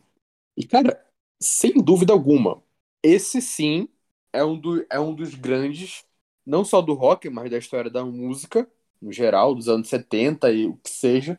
E, cara, para mim, esse aqui é o melhor álbum do Led Zeppelin. Tipo assim, disparado. Ah, não acho que seja disparado, mas eu acho que acaba sendo esse. Então eu dou 9.8 pra ele. Cara, minha nota obviamente é 10, né? Eu acho que não tem. Eu acho que são clássicos que eles raramente aparecem aqui no nosso, no nosso, no nosso podcast. E quando eles aparecem, a única obrigação que a gente tem com eles é dar um 10, né? E colocar eles em seu devido lugar de seleto álbum que tem 10. Então, pelo menos eu e o Ekman cumprimos essa, essa obrigação moral. Quem não cumpriu, paciência. Cumprimos a promessa. Cumprimos a promessa. Mas, cara, vou dizer uma coisa para vocês. Eu acho Star to Heaven uma das, uma das músicas mais lindas já feitas. Star to Heaven, pra mim, tipo, falam, puta, ah, Star to Heaven, tipo, engole o resumo. Cara, óbvio, caralho. Eu, cara, eu acho Star to Heaven a melhor música de rock. Pra mim, se você. Davi, qual é a melhor música de rock já feita? Pra mim, é Star to Heaven. E digo mais, digo mais. Se nós fizéssemos uma, uma lista de as melhores 10, mil, 10 músicas de rock, teriam duas músicas do Led Zeppelin. A outra eu vou falar qual é. A gente ainda vai chegar lá.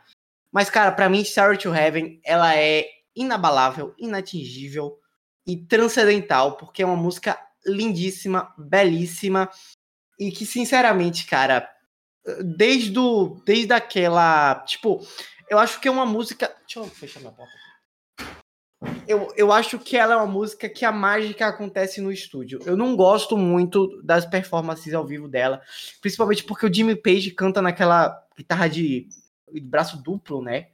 E eu acho que essa música, ela remete muito ao início dela, remete muito ao purismo, que só um som de um violão consegue sim, sim, sim. consegue passar, né? É uma sensação que então para mim a, o grande o grande barato de Sorry to Heaven é a versão gravada, eu gosto muito de performances ao vivo, mas Star to Heaven para mim, cara, é a versão gravada. E obviamente o álbum não é só Star to Heaven, né? O álbum é o álbum. Cara, mas eu vou te falar uma coisa. The Battle Battle of the Ever, Evermore, outra música aí baseada nos contos de Tolkien.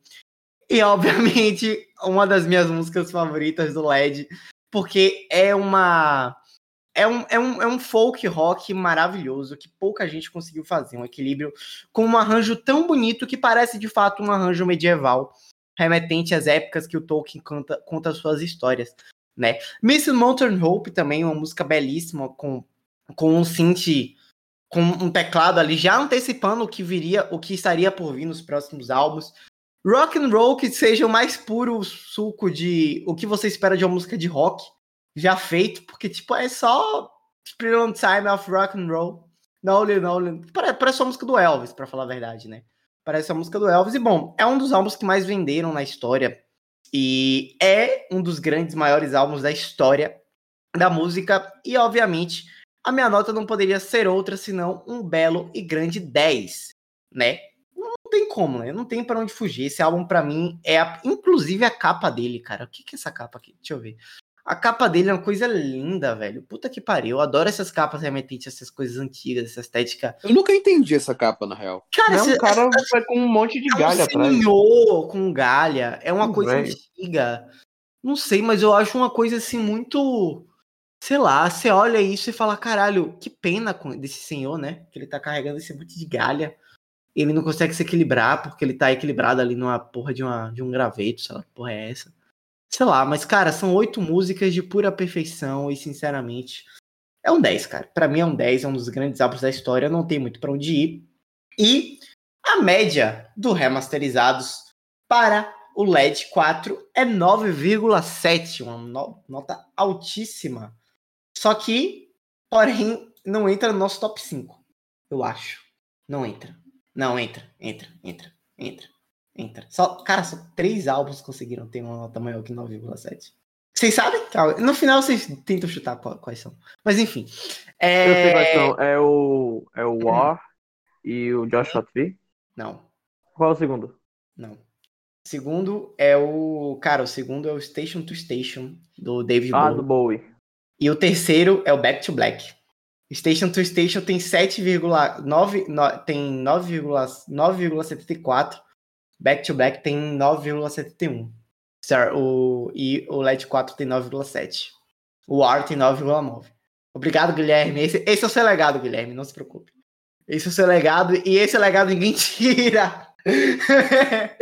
ai, ai. Nunca vai ter um álbum 100% 10 aqui do grupo. Nunca. É, a gente deveria gravar, tipo, se bem que tipo, a gente fizesse um álbum só falando do, sei lá, Bay Road, ia ter um filho da puta aí que ia dar um 9,9 só pra não ficar 10, tá ligado? Mas enfim. É, é mas tem, tem Maxwell Silverhammer no, no, no. Ah, né? cara, mas o, o Dark Side of the Moon tem tem um Wonder Woman que é horrorosa. Eu entendi a indireta e não, eu não daria 9,9, daria 8,8 ou menos. Ó, pra aí, ó. Eu teria dois. Eu também não, eu também não gosto da Abbey Road. Eu também não gosto da Abbey Road. Eu, eu também não gosto da Abbey Road, Thiago. Cara, o Abbey Road é horrível. Eu daria dois pra essa merda. Concordo. É isso aí também é. Ah, eu, por isso que você é solteiro. Mas enfim, a gente nem precisa falar que o álbum é um grande sucesso uma, uma das maiores turnês da década de 70, inclusive, e Sorry to Heaven nunca foi lançado, cara, repito, Led Zeppelin nunca lançou o single, e Sorry to Heaven também nunca foi lançada como single, e mesmo assim foi a música mais requisitada e mais tocada nas rádios de rock em 1970, né? Não foi, eu acho que não foi, não, não é a música mais tocada de 70, porque tem um tal de Big Ease aí que lançou um tal de é, é o Johnny Bronca, Não tem como, não tem como. Aí. Mas enfim, eu acho que tem uma música no LED 4 que mostra bem o que seria o Led Zeppelin para os próximos álbuns, né? Que é Mr. Modern Hope. E aí a gente pula três anos, né? 1974, 19, dois anos. 1973 a banda passou por um hiato e voltou com Houses of the Holy. Mano, que porra de capa é essa? Cara, eu vou te dizer, essa capa é uma coisa engraçada, porque. Peraí. Cara, eu vou dizendo, pra... esse é o meu álbum favorito Led Zeppelin, tá? Sério mesmo. É o meu álbum... Não é o melhor, mas é o meu álbum favorito Led Zeppelin. E a capa é... é uma colagem, cara, de várias fotografias que foram tiradas em uma praia na Irlanda. E, ela... e foram, foram necessárias duas crianças para tirar, né? Foi uma colagem, fizeram várias fotos, se montaram e gravaram, tipo, no pôr do sol. É uma hum. capa bem exótica, né? É, você tá dizendo que é exótica, ok. É, o foda eu, eu não ia... criança pelada, né? É, hum, essa capa fica meio assustadora para mim quando eu descubro que o Jimmy Page curtia menores. É isso, mano. Porra, então, pare é. com... vamos parar com esse papo por aqui, por favor. É tipo assistir não, Beleza Americana é um criminoso. Space, sabendo que ele fez. Beleza Americana. Mas é, é uma. Que você quer falar? Já que você quer falar exótica, para não dizer feia. Não, eu falei exótica, exótica, eu não acho feio. Feio é a capa, sei lá, do Prince of the Press. Davi, você é exótico, cara. Eu acho você um cara bem exótico. Ah, obrigado. Eu posso dar uma dica? da Princesa Leia. É, não tentem botar essa capa no Facebook, porque o Zuckerberg não gosta e você vai levar bloco. Como assim? Ele censura a porra da capa? Do, é, eu acho que deve dar Ou então não é copyright. Isso é cheira experiência não. própria, hein? Hum, muito específico. Não, é porque não é- assim, a capa não, do eu acho que pode crianças peladas, né? Então, assim, é, pode soar meio. Mas é isso mesmo. Ele, ele encara como nudez, entendeu? Mas essa, não, mas essa, essa, essa, essa, esse lugar aí é um lugar bem famoso na Irlanda do Norte, é uma praia bem conhecida lá. Nunca fui lá. Prefiro o Arenbeto. É, e, e, é engraçado que esse é o primeiro álbum que tem um título do Led Zeppelin, né? Porque todos os outros não, finalmente o título, porra. Mas, mas enfim. Cara, meu álbum favorito do Led, pelo simples fato da minha música favorita do Led Zeppelin está aqui. E eu acho que todo mundo sabe qual é, né? Tipo, obviamente tem que ser No Quarter. E meu querido Guilherme Wake, tem que ter. Tem, toca a vinheta aí, editor, porque vai ter o nosso querido quadro aqui, Guilherme Wakeman, no quarter, é prog? Ah, cara, flerte demais com o prog, na minha opinião. Flerte demais. Não sei se é prog, prog, prog, mas poderia facilmente entrar num álbum de prog, tá ligado? Poderia facilmente entrar. Hum. Hum, sim, Essa concordo. foi a análise do especialista. Tá, tá, tá, Guilherme Wakeman. Enfim, cara, eu vou começar aqui porque eu de fato gosto muito desse álbum, é o meu álbum favorito do LED. Já começa com uma pedrada que é The Songs Remain the Same, que é, virou título de um, um, dos melhores álbuns ao vivo. E eu tenho esse álbum ao vivo, né? Que é o The Songs Remain the Same, com um álbum fantástico dessa turnê. É, cara, tem só tem No Quarter, que é uma música puta que pariu, velho. Close the Doors, eles não, eles não. Close the Doors por causa de No There No, there no Quarter. Tipo, feche as portas porque eles não têm piedade. E Die Maker. Cara, qualquer álbum que tem Die Maker tem o meu amor. Pelo simples fato dessa música ser a música mais baiana que um inglês vai fazer na vida da história do universo. Porque, tipo, é muito swing baiano essa porra, tá ligado? Parece uma música de axé. Se você, se você não sabe, se você nunca ouviu axé, bota aí Armandinho do Osmar. Você vai entender, você vai, parecer, você vai perceber que realmente é muito parecido.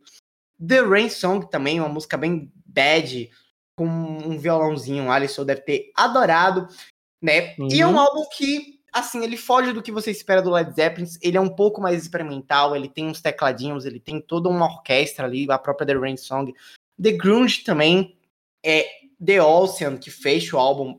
Eu, cara, eu acho, tipo, se alguém me falar que é um álbum ok, um 8, eu aceito. Mas por algum caralho de motivo, eu gosto de todas as faixas desse álbum. É o meu álbum favorito do LED.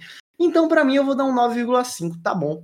Cara, eu vou concordar com o Davi nessa. Não é o meu álbum favorito, mas para mim ele é um álbum muito subestimado. Sim, e é um ele cresceu ele cresceu demais no meu Concordo. conceito. Ele cresceu demais. Eu daria num. É, na, é, antigamente eu daria que, que é um 9,8, entre 9,5 e 9,8. Mas agora eu vou dar 10, porque eu também gosto de todas as músicas. Não é meu álbum favorito, como eu já disse, porque existe o LED 4. Mas, porra, cresceu demais o meu conceito esse álbum.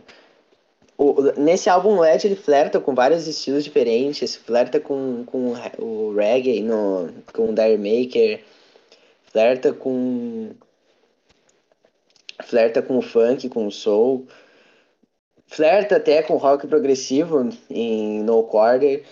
Esse álbum é e... é Davi na balada, pô. Davi no rolê. Flerta com todo mundo, não acerta nenhum. Meu Deus. Cara, a comparação que eu faço é outra. Eu acho que esse álbum é o Magical Mystery Tour do Led Zeppelin. Talvez, pode ser. É uma, uma boa comparação. Uma obra-prima muito subestimada, porque vem uma, uma outra obra-prima depois. É, ex não, exatamente isso. Prima antes. É, no caso, mas tipo, subsequentemente uma obra-prima, né? Enfim. Mas eu, é, eu, acho, eu acho um dos discos mais subestimados, assim, Sim, é talvez o disco mais subestimado do Led Zeppelin. Nota 10, óbvio, né? Já disse antes, mas vou dizer aqui de novo pra ficar marcado. Hum. Tiago. Gosto. Hum? E... Gosto. Falhou tudo, querido. Repete. Repete. Gosto. Pode. Eu gosto. Eu gosto. É, essa, essa foi a nossa análise aqui, Diago Rodrigues. Valeu, galera, por escutar. Opa. Brincadeira, vai, fala. Apesar de tudo, eu acho que é aqui que começa a fase em que as pessoas começaram a subestimar o Led Zeppelin. É, eu sei que esse disco é famoso e tudo mais, mas eu não acho que ele tem o reconhecimento que ele merece. E essa é uma crítica que vai perdurar muito nos próximos álbuns, na minha opinião. Porque, assim, no Quarter, é o hit desse álbum. Mas e o resto? Tipo, por que ninguém fala de Dancing Days? Por que ninguém fala de Dear Maker? É Dear Maker o nome, né? Não, Dear Maker é ruim demais. Não, Dear fala é ruim demais. sério, velho. É Puta merda. Que porra, Cara, não, é literalmente sabe, sabe quem fala dessa música? Ah, quem fala? Cláudia Leite, ela gravou um cover dessa música. Puta merda, é muito ruim. Não, Inclusive, não, não, não. Eu tenho pra mim que o Depolice copiou essa, um trechinho dessa música. Porque tem uma parte que o Robert Plant fala. É, every breath you take, every move you make. Ele só não hum. fala I'll be watching. Ih, rapaz. Então depois hum. pegou isso aí. Pare... Isso. Parece que o feitiço virou contra o feiticeiro. Depois de plagiado, ele foi plagiado. Queremos agora sua, uma retratação oficial de você que tanto acusou o Led Zeppelin de plágio. E aí, o que, é que você tem a falar sobre essa? Só tenho a dizer que o feitiço virou contra o feiticeiro. Covarde. Covardes. Covardes. Vai, continue, Thiago. Eu acho muito bom. Muito bom mesmo. Eu daria 9 pra esse álbum. Sem hesitar. Muito bom. É bacana porque, tipo assim, o Jimmy Page ele meio que foge só dessa pegada rock and roll. Mano, é, ele, ele é super funk, ele é, uma, é um super é... groove nesse álbum todo. Você vê em The Grunge também. Esse tipo de coisa. The tá Grunge, A, Days, a própria Days in Days, eu acho que o Davi já falou. É, mano, pra mim, sei lá, a pior, a pior faixa de longe é da Ake Maker, mas é um álbum legal. Ah, eu gosto. Não, não, não, não. The Rain Song, puta que pariu. Rain Song é muito bom, Muito também. foda, muito foda. Mas por que? Que, que Die Maker tá fazendo ali, cara? Sinceramente. Eu acho que ah, era o Led Acho que tava, tava... querendo explorar. Quer dizer, querendo falar, olha, a gente não é só rock and roll, a gente também sabe fazer reggae, funk, ou o que seja. Mas sei lá, velho. Concordo com a galera que disse que o álbum é subestimado. E, tipo, incrível como eles exploram. Eles ali sim, eu te digo que os caras começaram a explorar novas coisas, novas. novas, novas não é experiência, mas enfim. Começaram a ouvir, eu acho que é abranger mais o leque deles de musical. E colocaram na, nas músicas, sabe? Esse álbum Tem uma é curiosidade. Ah. Tem uma curiosidade aqui é sobre mim com esse álbum, que é o seguinte. Que quando. Ah, quer dizer, antes desse podcast começar a ser gravado, eu achava que as imagens, essas crianças saindo, sei lá, da, da capa, nuas, eram sereias. Hum. Eram sereias virando humanos. Também. Agora que eu falando que eram crianças peladas, eu fiquei enojado. Hum. Olha aí. Lembre-se que Jimmy Page gostava de pessoas abaixo de 14 anos. Ih, rapaz, igual nosso, igual nosso mano Chuck Berry.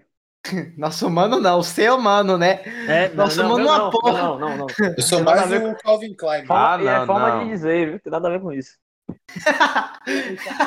em caso de investigação policial, quero declarar que estou apto a colaborar, a colaborar com as investigações. É. E só para finalizar a análise, no quarto é também muito boa. Ela, não sei, tem, me lembra um pouco o Power Metal, é uma pegada super, não sei, super nerd das ideias. Uhum. Tipo, é algo que eu, que eu já ouvi. Eu ouviria um, um, um Symphony X da vida fazendo, obviamente do jeito deles, mas sei lá. Nota, eu mano, 8.8 né? aí. Ah, então. É. Então vou aproveitar o fio da meada aqui e dar um 9.3. Gosto muito do House of the Holy ou Casa dos Santos. 9.3 que... e o outro? 8.8. House of the Holy, que Casa dos Santos, não sei quais santos ele está se referindo. Se for um pai de santo, quero. Casa dos Santos, é. É, enfim. É... Brincadeira, nunca disse assim. É a Vila Belmiro. Corta essa parte aí pra não, a gente não ser processado por intolerância religiosa. Mas tenho medo de macumba. Cair na, é... na, na redação do Enem. Pois é, é. Tá. O podcast, podcast remasterizados, por um exemplo. Enfim. Eu gosto muito do House of the Holy e, e gosto muito também de Rain Song. Rain Song é maravilhosa, tá na minha playlist de músicas, inclusive. Gosto demais. E uma coisa é, que é, acontece no House of the Holy e vai acontecer nos próximos álbuns também do Led Zeppelin é um uso exacerbado de slide na guitarra do Jimmy Page. Coisa que eu particularmente gosto muito, já cansei de repetir isso daqui, mas eu vou repetir de novo porque esse podcast é nosso. Enfim, isso faz o álbum subir ainda mais no meu patamar musical, no meu gustativo sonoro. Enfim, 9.3, essa é a minha nota. É, e uma curiosidade é que a turnê desse álbum, na época, foi considerada a maior turnê da história. Não sei se vocês sabem disso, pelos Estados Unidos. O Led Zeppelin tocou para uma coisa que naquela época era muito inimaginável. Acho que só os Beatles. Prova de que americano não entende nada de música. Normal, normal. Foi a partir desse turnê que saiu o filme The Song Remains the Same? Foi, foi. É foi. de 73, né? Então. Isso mesmo. Isso mesmo. Por sinal, é um filme muito bom. Muito bom. Eu tenho um CD aqui, CD físico. Eu adoro esse álbum ao vivo, adoro. Mas enfim. É... E pra vocês terem uma ideia, é, eles quebraram um recorde de maior, maior número de pessoas em um estádio dos Beatles. 56 mil pessoas foram ver o Led Zeppelin na Flórida. Recorde quebrado pelos que, que era dos Beatles, para vocês terem uma ideia do tamanho do Led Zeppelin naquela época. Enfim, foi uma coisa realmente muito muito muito devastadora. Aí eles fizeram uma pausa, lançaram sua própria sua própria gravadora, né? Pela primeira vez em sua carreira, lançaram um single que não está no Spotify por algum motivo.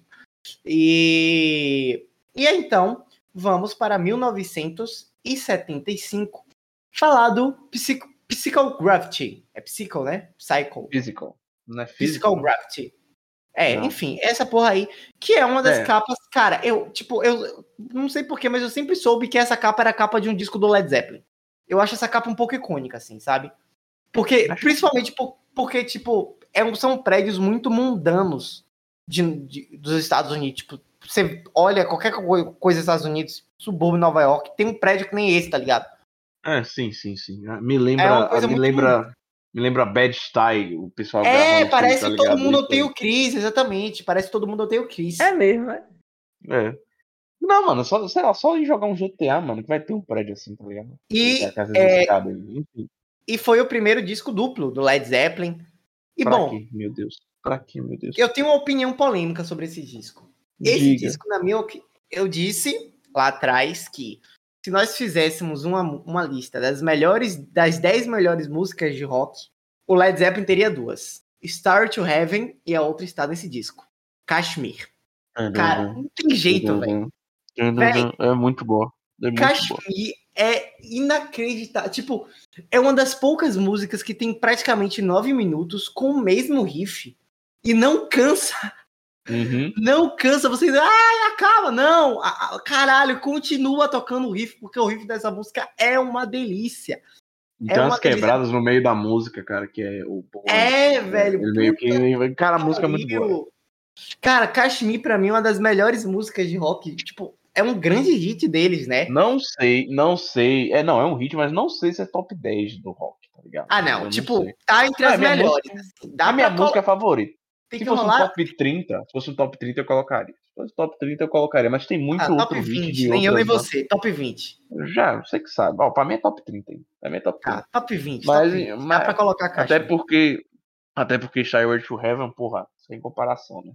Não, é, sim. minha música favorita. É melhor que... Minha música favorita deles é de longe esse. Eu juro que eu tentei ouvir esse álbum um tempo. É, quando eu ouvi essa música, tipo, já não gostava muito, né? Mas eu ouvi essa música, gostei. Tentei ouvir o álbum, mano. Nossa, quase morri, cara. Porque eu não tinha o costume de ouvir álbum como eu tenho hoje. Uhum. E, cara, eu pego um álbum de o quê? Uma hora e pouco. Tá ligado? Aí pronto, aí, porra. Enfim, aí, e, tipo, pra mim, é, essa música carrega, tá ligado? Apesar Sério? que é, dá para ver, dá para ver que é algo novo. Eu sinto que eles tentaram algo novo nesse álbum. Não curti. Esse aí é, é, é, é o álbum que carrega um pouco meu, o que me carregava um pouco meu preconceito com os caras. Não, não, não curti muito tirando o Kashmir, cara. É para mim um álbum um pouco chato e muito longo. É, mas porra, só de ter Kashmir vale a pena. Só de ter Kashmir os caras não vão tomar um 7, então eu vou dar um 8.1 aí. Cara, eu, pelo contrário, esse aqui é um dos meus favoritos do Led Zeppelin. É, é bem interessante porque eu vejo esse álbum como uma tentativa de uma retomada é, ao que o Led Zeppelin era no, Led Zeppelin 1 e 2, por aí. É aquela volta do rock and roll, né, tipo, de riffs e tudo mais, ao mesmo tempo com o amadurecimento de banda. Eles já não parecem tanto com aquela banda que a gente via em 69, 70. Uh, a voz do Robert Plant está mais diferente aqui. Os riffs já não se parecem tanto quanto os daquela época, né? Mas continuam sensacionais. É... Aqui tem uma das músicas que eu mais gosto do Led Zeppelin, que é The Rover, que eu acho. Inclusive, é... o Greta Van Fleet, ele meio que copiou o riff de Highway Tune de The Rover. Porque o riff de Highway Tune é o riff de The Rover, só que tocado só que tocado de maneira mais rápida, entendeu? E também o Anton Song, que eu acho muito bom, tá ligado? Mano, é o Jimmy Page voltando a fazer os riffs que ele sempre fez, cativantes. E para mim é um dos grandes do Led Zeppelin e, como eu já disse, subestimado pela, pelo povo. Então, povo subestimado. povo, assim, ah, vocês o povo, fiscal do povo. A democracia é um erro estatístico, pois do... subestima o álbum do Led Zeppelin. e cara, vou soltar, vou lançar a polêmica aí. Diga. Para mim, esse álbum aqui é melhor que o LED 3. Totalmente. Tá, onde é que tá a polêmica? Cadê a polêmica aí? Cadê, Cadê a polêmica? Não... de discordar. não sei onde é que Cadê tá. a polêmica? Polêmica seria se alguém concordasse. Discordar, não. Tipo, discordo.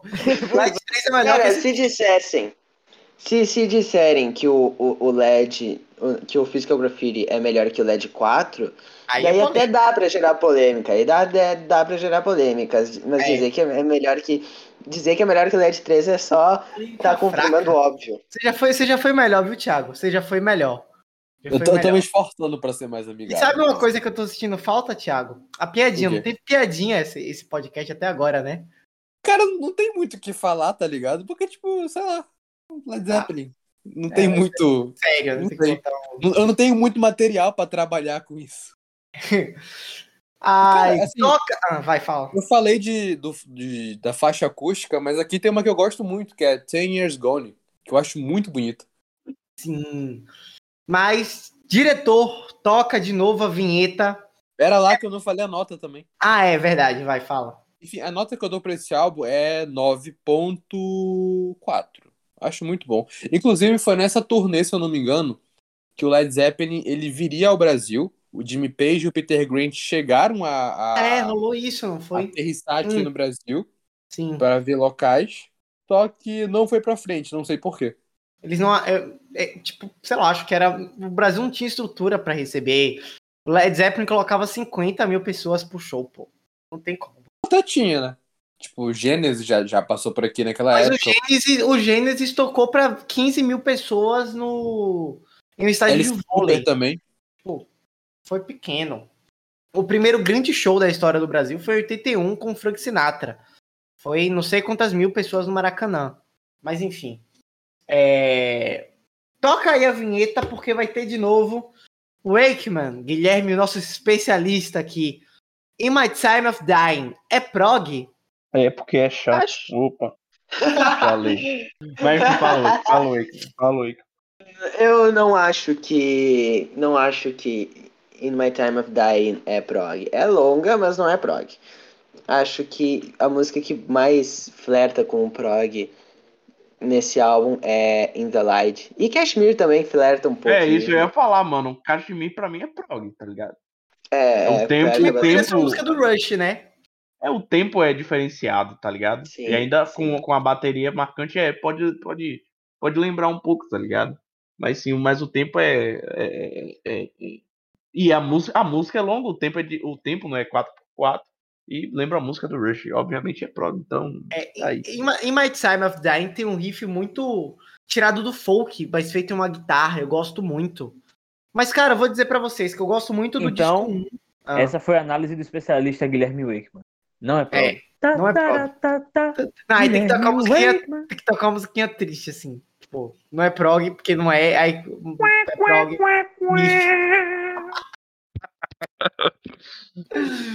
Ai, genial, velho, genial. Ah, continuando, cara, eu acho o, di, o lado 1 um desse disco, o disco, o disco 1, um, fantástico. Para mim, se fosse só o disco 1, um, seria um, um, disco, assim, um pouco abaixo, mas só um pouquinho abaixo do LED 4. Infelizmente, tem o disco 2, que eu acho totalmente descartável. Eu acho que só se salva é, The Winton Song. Foi a única música, assim, que eu achei, caralho. Parece, aí sim parece uma música do LED 1. Mas eu acho o disco 1 foda. O disco 2 descartável. Eu acho que não tem nada ali, tanto que eles nem, to não, nem tocam direito, nem tocaram, nem tocavam direito músicas do disco 2 tocavam mais Diamond Light, Curse Pie, Kashmir, Tumblr, Tumblr Foot. Enfim, é, metade por metade, cara, eu vou dar. Olha, eu vou dar um 9,3. Não, não é 9,3. 9,3 pro nosso queridíssimo pro nosso queridíssimo Pixel Graft que tem a capa do Todo Mundo Meio Chris. Everybody hates Greg. Wake é Arthur. Ah, é. Falar minha nota aqui. É, 9.1, eu vou explicar o porquê. É, assim, é, peraí, como eu posso começar? Parece não ser um álbum do LED, mas tem a essência do LED. O que parece complexo e realmente é um pouquinho, mas é que assim, nesse álbum eles conseguiram se reinventar sem perder a sua essência. E eu acho isso uma tarefa muito difícil para um artista, muito difícil. Porque aquela coisa que a gente fala aqui, a inovação é algo fundamental na, na carreira de qualquer banda, qualquer cantor, mas ele também precisa tomar aquele risco de é, não soar como se fosse ele, tipo, perder a essência totalmente, virar outra coisa, desagradar totalmente os fãs. Desagradar, talvez até ele mesmo. Então, o que o LED fez aí no, no álbum, no. Como é que. Eu não sei pronunciar direito. Graphic. É, Pain. Physical Graphics. Physical, Physical Graphics. Graphics. É, gra Physical Graphics. Eu tinha falado mais, eu esqueci. O que o LED fez no Physical Graphics é algo admirável, algo admirável. Eles conseguiram fazer um, uma inovação no som deles sem é, deixar de lado o que deixou eles grandes, aquele rock sujo, aquele rock agressivo, é, a bateria pesada do John Bonham, mas é, trazendo novos elementos, é, conhecendo outros estilos musicais e isso enriqueceu demais a banda. Acho que 9.1 é uma nota justa. Wakeman? Cara, uh, primeiro aqui eu já vou ressaltando que esse álbum, se, se, se tu for bem abrangente no sentido, dá para ser considerado um álbum de sobras, porque boa parte das músicas dele, até acho que talvez até a, a maioria das músicas, são sobras de outros álbuns que foram regravadas e modificadas um pouco, sabe? Alguns uns riffs que estavam guardados na prateleira, sabe? Então, se tu, se tu for chato com, se tu for chato e quiser achar que Physical Graffiti for um álbum de sobras, eu não te tiro a razão. Mas esse álbum é muito bom. Eles pegaram, definitivamente pegaram as sobras boas do Led Zeppelin e deixaram as ruins pro Coda, que nós vamos falar um pouquinho dele mais tarde. Mas eles pegaram. É, as músicas deles são muito boas, a maioria pelo menos. Uh, especialmente lado 1, lado 2 e o lado 3, o lado 4. Tem só o Anton Song que, que me. Que clica comigo, sabe? O resto, me, resto não, me, não me cai bem. Mas. É isso, o álbum é bom. Não é tão bom quanto o Houses of the Holy para mim e o LED 4, mas ele chega bem perto, então vou dar um 9.8 para ele. Caralho. Mano, esse álbum vai ficar com nota alta, velho. Merecido? E a nota pro, pros grafites psíquicos Led Zeppelin, 1985, é um 9,14. Olha aí, ó. Por que, que ficou 9,14? Ah, não, porque tem um 8,1, é verdade. Tá bom. É, então, mais uma pausa na, na, na história do Led Zeppelin, né? Com a turnê. A, a banda estava meio farta de grandes turnês, meio cansadas, meio esgotados, né? Então eles deram uma pausa aí de, de um ano, mais ou menos. E apareceram de novo com, cara, um, quase um EP. Que assim, é, é bem, bem, bem, bem rapidinho esse álbum aqui, que é o Presence. Que eu, sinceramente, eu não tenho muito o que destacar, assim. Tipo, é um álbum. Eu acho que aqui acabou, acabou o tesão aqui da banda, sabe? Eu acho que esse é o álbum que marca o fim do tesão no Led Zeppelin. Sério mesmo. Não foi, não foi durante a gravação desse álbum que o, o Robert sofreu um acidente, o filho dele morreu e tudo mais? Cara, eu. Foi bem conturbado sei. ou é do próximo? Não, o ah, acidente é foi esse álbum.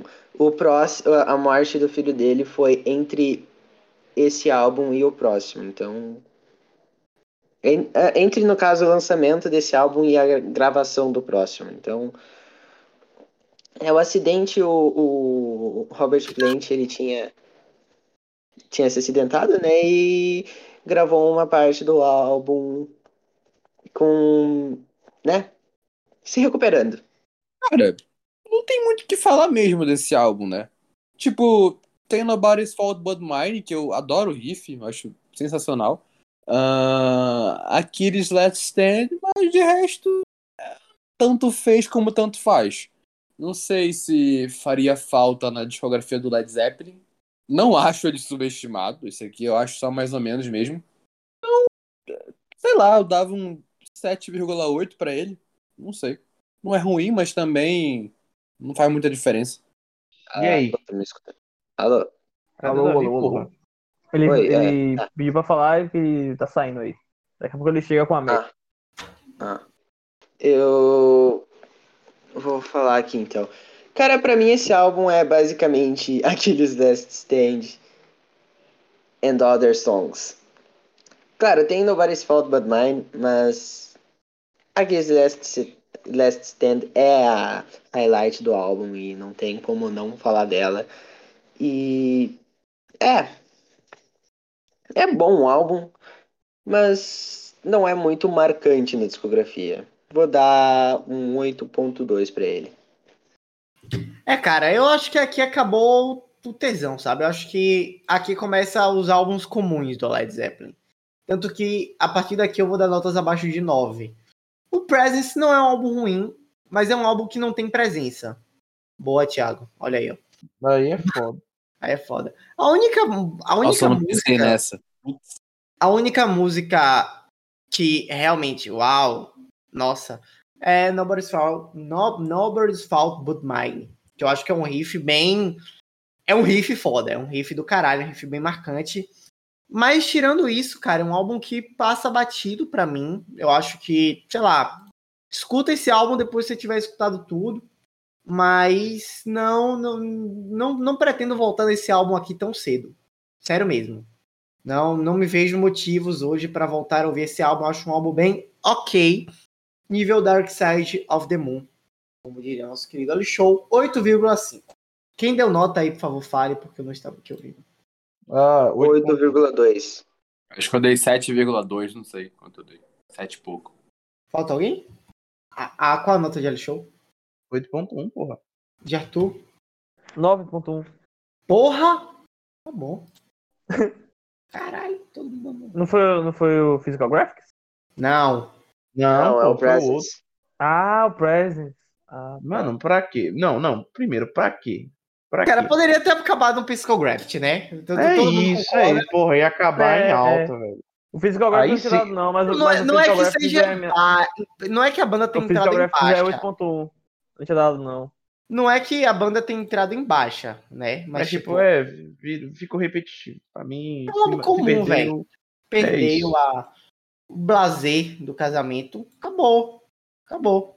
E chegamos então a 1979, ano de gravação do último álbum da banda e do último que a gente vai falar aqui, porque tudo que vem depois disso no é, tudo não foi por vontade da banda, mas sim para fazer dinheiro em cima de otário que compra um álbum de sobras, então a gente não vai falar, que é o Intro, essa palavra é difícil, Intro of the Door, de 1979, álbum esse que marcou é, já brigas internas na banda, a banda já queria se separar, é, eles não queriam mais sair em turnê, é aquele papo, não né? tava mais um gritando cara do outro, enfim, eles inclusive não estavam mais ficando no mesmo quarto na estadia, porque o negócio estava tenso. E, é, cara, é um álbum que no também... mesmo quarto na, na estadia? Não, tipo, eles não ficaram, não ficavam frequentando o mesmo espaço, entendeu? Tipo... Ah, entendi. Mas, cara, é aquilo, né? Full, Full in the Rain e mais seis para mim. De novo, é um álbum que não tem muita coisa. Por mais que All My Love seja uma música. Eu acho o hit ruim do Led Zeppelin, é All My Love. O hit ruim do Led Zeppelin é All My Love. Mas Full in the Rain ah, eu mim é gosto. É Ah, eu não gosto, não. Acho muito, sei lá. Acho bonitinha, vai. Tipo assim, o tecladinho lá, Robert Plant emocionado com o filho, filha, não sei. É, é pois é, eu concordo. Com... Aquém do que costumavam fazer, né? Vou concordar com o Thiago, vou concordar com o Thiago. E, tipo, essa música é meio que. As pessoas têm uma concepção errada, achando que é uma música, tipo, uma, uma balada de amor normal, tá ligado? Mas. Na verdade, é uma música dedicada ao filho do, do Robert Plant que faleceu, né? Bem jovem. É, cara, enfim, é um álbum para mim que sem, tipo, ele também poderia não existir, que não ia fazer muita diferença. Então, também vou dar um sonoro 8,5 sem mais delongas. Cara, eu vou dizer que esse álbum para mim é o pior do Led Zeppelin. Ele é resumido como Robert Plant de luto, John Bonham mais bêbado do que nunca, o Jimmy Page mais chapado do que nunca e o John Paul Jones sendo John Paul Jones ídolo, perfeito, lindo, maravilhoso. Eu ainda não tinha falado isso do, do John Paul Jones, mas ele é o meu membro favorito da banda, então eu preciso falar uma hora ou outra. mas é, esse álbum não tem nenhuma música. Claro, tem os hits, né? In the Evening e All My Love, que são boas, mas não são tudo isso. Led Zeppelin tem músicas definitivamente melhores que não são hits. Então, é um álbum piorzinho do Led Zeppelin. Vou dar um 7,8 para ele. Também uns 7,4, sei lá. 7. Cara, não a sensação tem, que me dá com esse final do Led Zeppelin é meio mórbido, sabe? Literalmente, porque realmente tá, a situação era mórbida para eles. Mas é aquele final de uma, é, por exemplo, uma franquia muito boa, que começou muito bem, é, tinha um potencial, mas que teve um final morno. Não me vem nada na cabeça nesse momento, mas é uma coisa nesse nível. Sim, sei lá, morno, né? Apenas. Não faria, não faria diferença existir ou não. Eu acho que o é álbum é fraco por... Eu acho que o álbum é fraco porque a relação entre a banda estava fraca. É. A arte, a arte como um todo, ela é uma transmissão do sentimento do, é, do seu artista. Então, se ele tá com uma relação ruim com a banda, não tá legal da mente, como foi o exemplo do Robert Plant, que tinha perdido o filho num acidente trágico, eu acho que não vai sair é, muita coisa boa. Quer dizer, existem dois extremos, né? Existem artistas que, por conta de não estarem bem psicologicamente, não terem é, relações boas com os seus próximos, vai ter, um, vai ter um, uma queda brusca no seu rendimento. Enquanto alguns é na tristeza, na dor que eles criam suas maiores obras-primas. E eu não estou fazendo nenhum juízo de valor aqui, dizendo que qual tipo de artista é melhor, não digo que o que cresce na dor é insensível, nem, nem o que é, quer, cai de rendimento na dor é, é um artista limitado. Não estou fazendo nenhum juízo de valor, mas acho que existem é, casos e tipos de artistas diferentes. Eu acho que a gente precisa respeitar o tempo de cada um. Mas é, é lógico que o álbum é fraco, muito, muito fraco. Eu acho que. Acho que não consegue ser pior que o LED 3. Porque menos o LED 3 a banda tá em harmonia. Minha nota é 7. Alisson? 7, pô, já disse. 7, 7. Não, não tem nada pra complementar, não. Wakeman? Eu tô anotando aqui, gente, perdoe.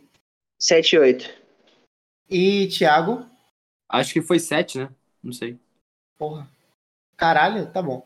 E tipo, é, engra... é só para complementar aqui para fechar, porque a banda acabou por causa da morte do do John Bonham. Do John Bonham, né? Engraçado que no dia é, morte muito, muito trágica, inclusive. Não, uma morte no mínimo curiosa, pelo menos para mim. Ele no dia da sua morte, ele acordou é, e tomou um café da manhã que foi uma uma rodela de presunto e quatro shots de vodka. Continuou bebendo, passou o ensaio todo bebendo, dormiu e quando, e quando e foi encontrado morto pela manhã e a causa da morte classificada por asfixia, asfixia por vômito. Ou seja, ele, Pare. É, se ele tivesse, se ele tipo, se ele tivesse, ele tava de cima assim, se ele tivesse deitado de lado, ele não teria morrido. Minimamente curioso. A turnê americana. Fica dica aí pra galera, viu? É. A turnê americana foi cancelada. É, havia muitos rumores sobre o Led Zeppelin contratar um novo baterista. Só que é, eles decidiram, a, em 1980, decidiram que, por causa da perda, eles não iam continuar com Led Zeppelin. E assim a banda acabou oficialmente e nunca mais voltou. Na verdade, voltou em dois momentos. No Live Aid de 85, mas ali a gente ignora. E voltou em 2006, o que, na minha opinião, é um dos 2007. grandes álbuns. 2006, não? 2007. Tá. 2007, que na minha opinião, é um dos grandes. É, 2007. Dos grandes álbuns ao vivo da, da história, que é o Celebration Day, que é muito bom. E eu sempre falo, tipo, pra qualquer pessoa, cara, você quer começar a ouvir Led Zeppelin, ouve o Celebration Day, porque ele é perfeito. Eu acho que ele é uma. Ele é, é praticamente um great hits do, do Led Zeppelin, sabe? Tipo, e de tem... fato é. É, e de fato acaba sendo. Falta alguma coisa aqui ou ali, mas é um great hits do Led Zeppelin. E, cara, é um. É um pra mim, o Celebration Day é um álbum, é um álbum disco ao vivo virtuoso. Mas, enfim. É, alguém quer dar considerações finais? Cara, eu acho gostei... que a grande polêmica que eu tenho para falar aqui, de fato, hum. que eu não sei se é polêmica na visão de vocês, mas na minha opinião, talvez seja, para alguns. Led Zeppelin podia ter acabado em 75. Porque Thiago, o tá que tá veio hoje, hein? Aí, Thiago, Porque ela é Led Zeppelin, né? Você tá fraco, tá fraco. As polêmicas de Thiago não tão fortes o suficiente hoje. Tá não, quando a banda é boa, fica difícil ter polêmica. Thiago só está cuspindo fatos hoje, não tem graça. Mas, tipo é, assim, infelizmente não teve uma merda assim gigante. A galera se controlou. os dois últimos álbuns deles precisavam mesmo existir? Faria falta na história da música? Não. Então foi o que eu falei, cara. Foi um final morno de uma banda muito boa e. Não, não, não. Morno você tá sendo. Na moral, morno você tá sendo bem gentil. Foi um final muito merda. Um final terrível. É, não, não lá, acho terrível. Ah, não, foi, foi, foi. Não é final... terrível, é ruim comparado com o resto da banda. Com e, tipo, o resto da e, tipo, e se vocês pegarem, e ainda pegando, pegando as tretas que os caras têm com, com o negócio da, da, divulgadora, a gravadora, a gravadora, perdão, só piora a situação, cara. É um final terrível. Não, horroroso. Não, nesses não, últimos não, dois álbuns a gravadora era deles, tá ligado? Mas, tipo, não teve que lançar o Coda que vocês estavam falando aí? Ah, não, porque é realmente eles é porque eles tinham meio que uma uma cota, sei lá, não sei explicar, mas é, é eles não queriam lançar o Coda. Ah. Não, mas tipo assim, o meu veredito é que tipo não internamente falando o que aconteceu com eles e tudo, tipo, entre eles. Mas eu falo musicalmente falando. Foi um final morno de uma banda muito boa. Então, é, basicamente podia ter acabado em 75. Eu acho que ainda assim, na minha opinião, é a melhor discografia de uma banda de rock para mim, é a melhor. É a mais intocável, é a mais homogênea dentro de si mesma. Apesar dos dois álbuns serem medianos, dos dois Melhor últimos... dos Beatles? Sim. Polêmica. É, é, essa, eu essa é acho. É polêmica. Porque, Pode veja, os Beatles... Porra, os Beatles, tipo... Ok, eles têm ali de... De, 60, de 67 até, até 69 tem três álbuns. Agora sim, tem o álbum branco, que eu acho um álbum mediano e exagerado. Tem o, o Beatles for Sale. Eu discordo, cara. E tem o Help, que também é um álbum mediano. Tipo, eu acho uma discografia. Eu acho a discografia do Led melhor que a discografia dos Beatles. Eu acho a discografia mais perfeita do, do rock, assim. Mais que chega perto de ser. de estar homogênea dentro de si mesma. Sério mesmo. Talvez não seja melhor que a discografia do Metallica, né? Né, Alexandre? Com certeza. A maior de todos os tempos. Não, até, tipo, o, quinto, até assim, o quinto álbum. Ignorando. Ignorando. ignorando... Tem, sei lá, três álbuns, como Joy Division, tá ligado? Porra, é isso, eu ia tem, falar, mano. Então, Pleasure e o Closer. O Derek and the Dominos só tem um. É, tipo, isso aí não conta, tá ligado?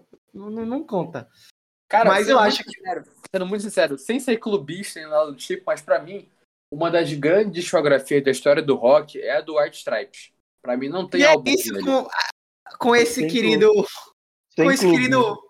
Com esse Consegui a polêmica que vocês queriam? Consegui... Não, você conseguiu o nosso bingo de falar. Alguém vai falar a merda nesse episódio. Foi você, parabéns. Conseguiu. Você conseguiu. Parabéns, Thiago. Conseguiu. Eu não falei que é, é a mais, eu falei que é uma das. Ah, cara, eu acho muito. Sei lá. Não chega a ser. Rock on Tours, mas o Rock on Tours tem só três álbuns, né? Então. Ah, fala sério, Thiago. Fala sério, Thiago. Mas, mas enfim.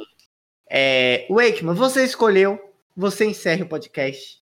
Não, eu só queria, antes de terminar, eu queria falar de um projeto paralelo depois do fim do Led Zeppelin, que eu acho que é interessante falar, que né, depois do fim do, do Led Zeppelin, o Jimmy Page se reuniu com Chris Squire, baixista do Yes, e Alan White, baterista também do Yes, e eles criaram um projeto que durou um pouco pouquinho tempo chamado, chamado XYZ. Podia ser também, mas eles chamaram de XYZ, que seriam, no caso, os ex-membros do Yes e do Zeppelin. Daí é uma sigla. E esse projeto durou pouco, né? E tem até uma demo deles com quatro músicas no YouTube, vocês podem procurar por aí. E ele poderia ter ido pra frente, só que eles não tinham um cantor propriamente cantor, né? Tinha o Chris Squire, que cantava bem, mas não sei se era o cara pra ser o, o homem que liderasse a banda, sabe? Então eles foram chamar o Robert Plant, não sei porquê, mas cismaram com o Robert Plant, e só que o Robert Plant recusou, porque porque ele ainda tava com. tava em luto com a. com a perda do John Bonham. Então, esse projeto. Engraçado que o Robert e o, e o Jimmy chegaram a tocar juntos, gravaram álbum juntos depois. Teve né? o Page Plant Sim. nos anos 90, né? É. Não passou disso também. Sim. É, não passou disso. Chegaram a tocar aqui também. Sim, mas... tocaram juntos aqui. Eu acho que hoje em dia uma coisa parecida acontecer é quase impossível. Ah, eu também acho. Eu também acho. Se bem que, tipo, nos últimos anos aí, esse lance de, de uma nova reunião do Led Zeppelin foram rumores que esquentaram, né? Mas não, todo ano falam isso, mas. É, tipo, assim, que nem a reunião do 2018. Falaram que não, o Led Zeppelin se reuniu pro Glastonbury, não sei o que, não sei o que. Em 19, o Robert Plant atualizou a página dele no, no, no site dele. Aí falaram, ai não, é uma reunião do Led Zeppelin, não sei o que. E nunca acontece nada. E tipo assim, velho, os caras têm quase 80 anos hoje. Então, eu acho Mas, que é cara, o, o Robert Plant é uma coisa impressionante, porque ele continua com a mesma voz, velho. E chega a ser até. Porque ele usa, usava muito agudo, tá ligado? Tipo, o Ian Gilliam usava agudo praticamente da mesma forma. E tá sem voz hoje.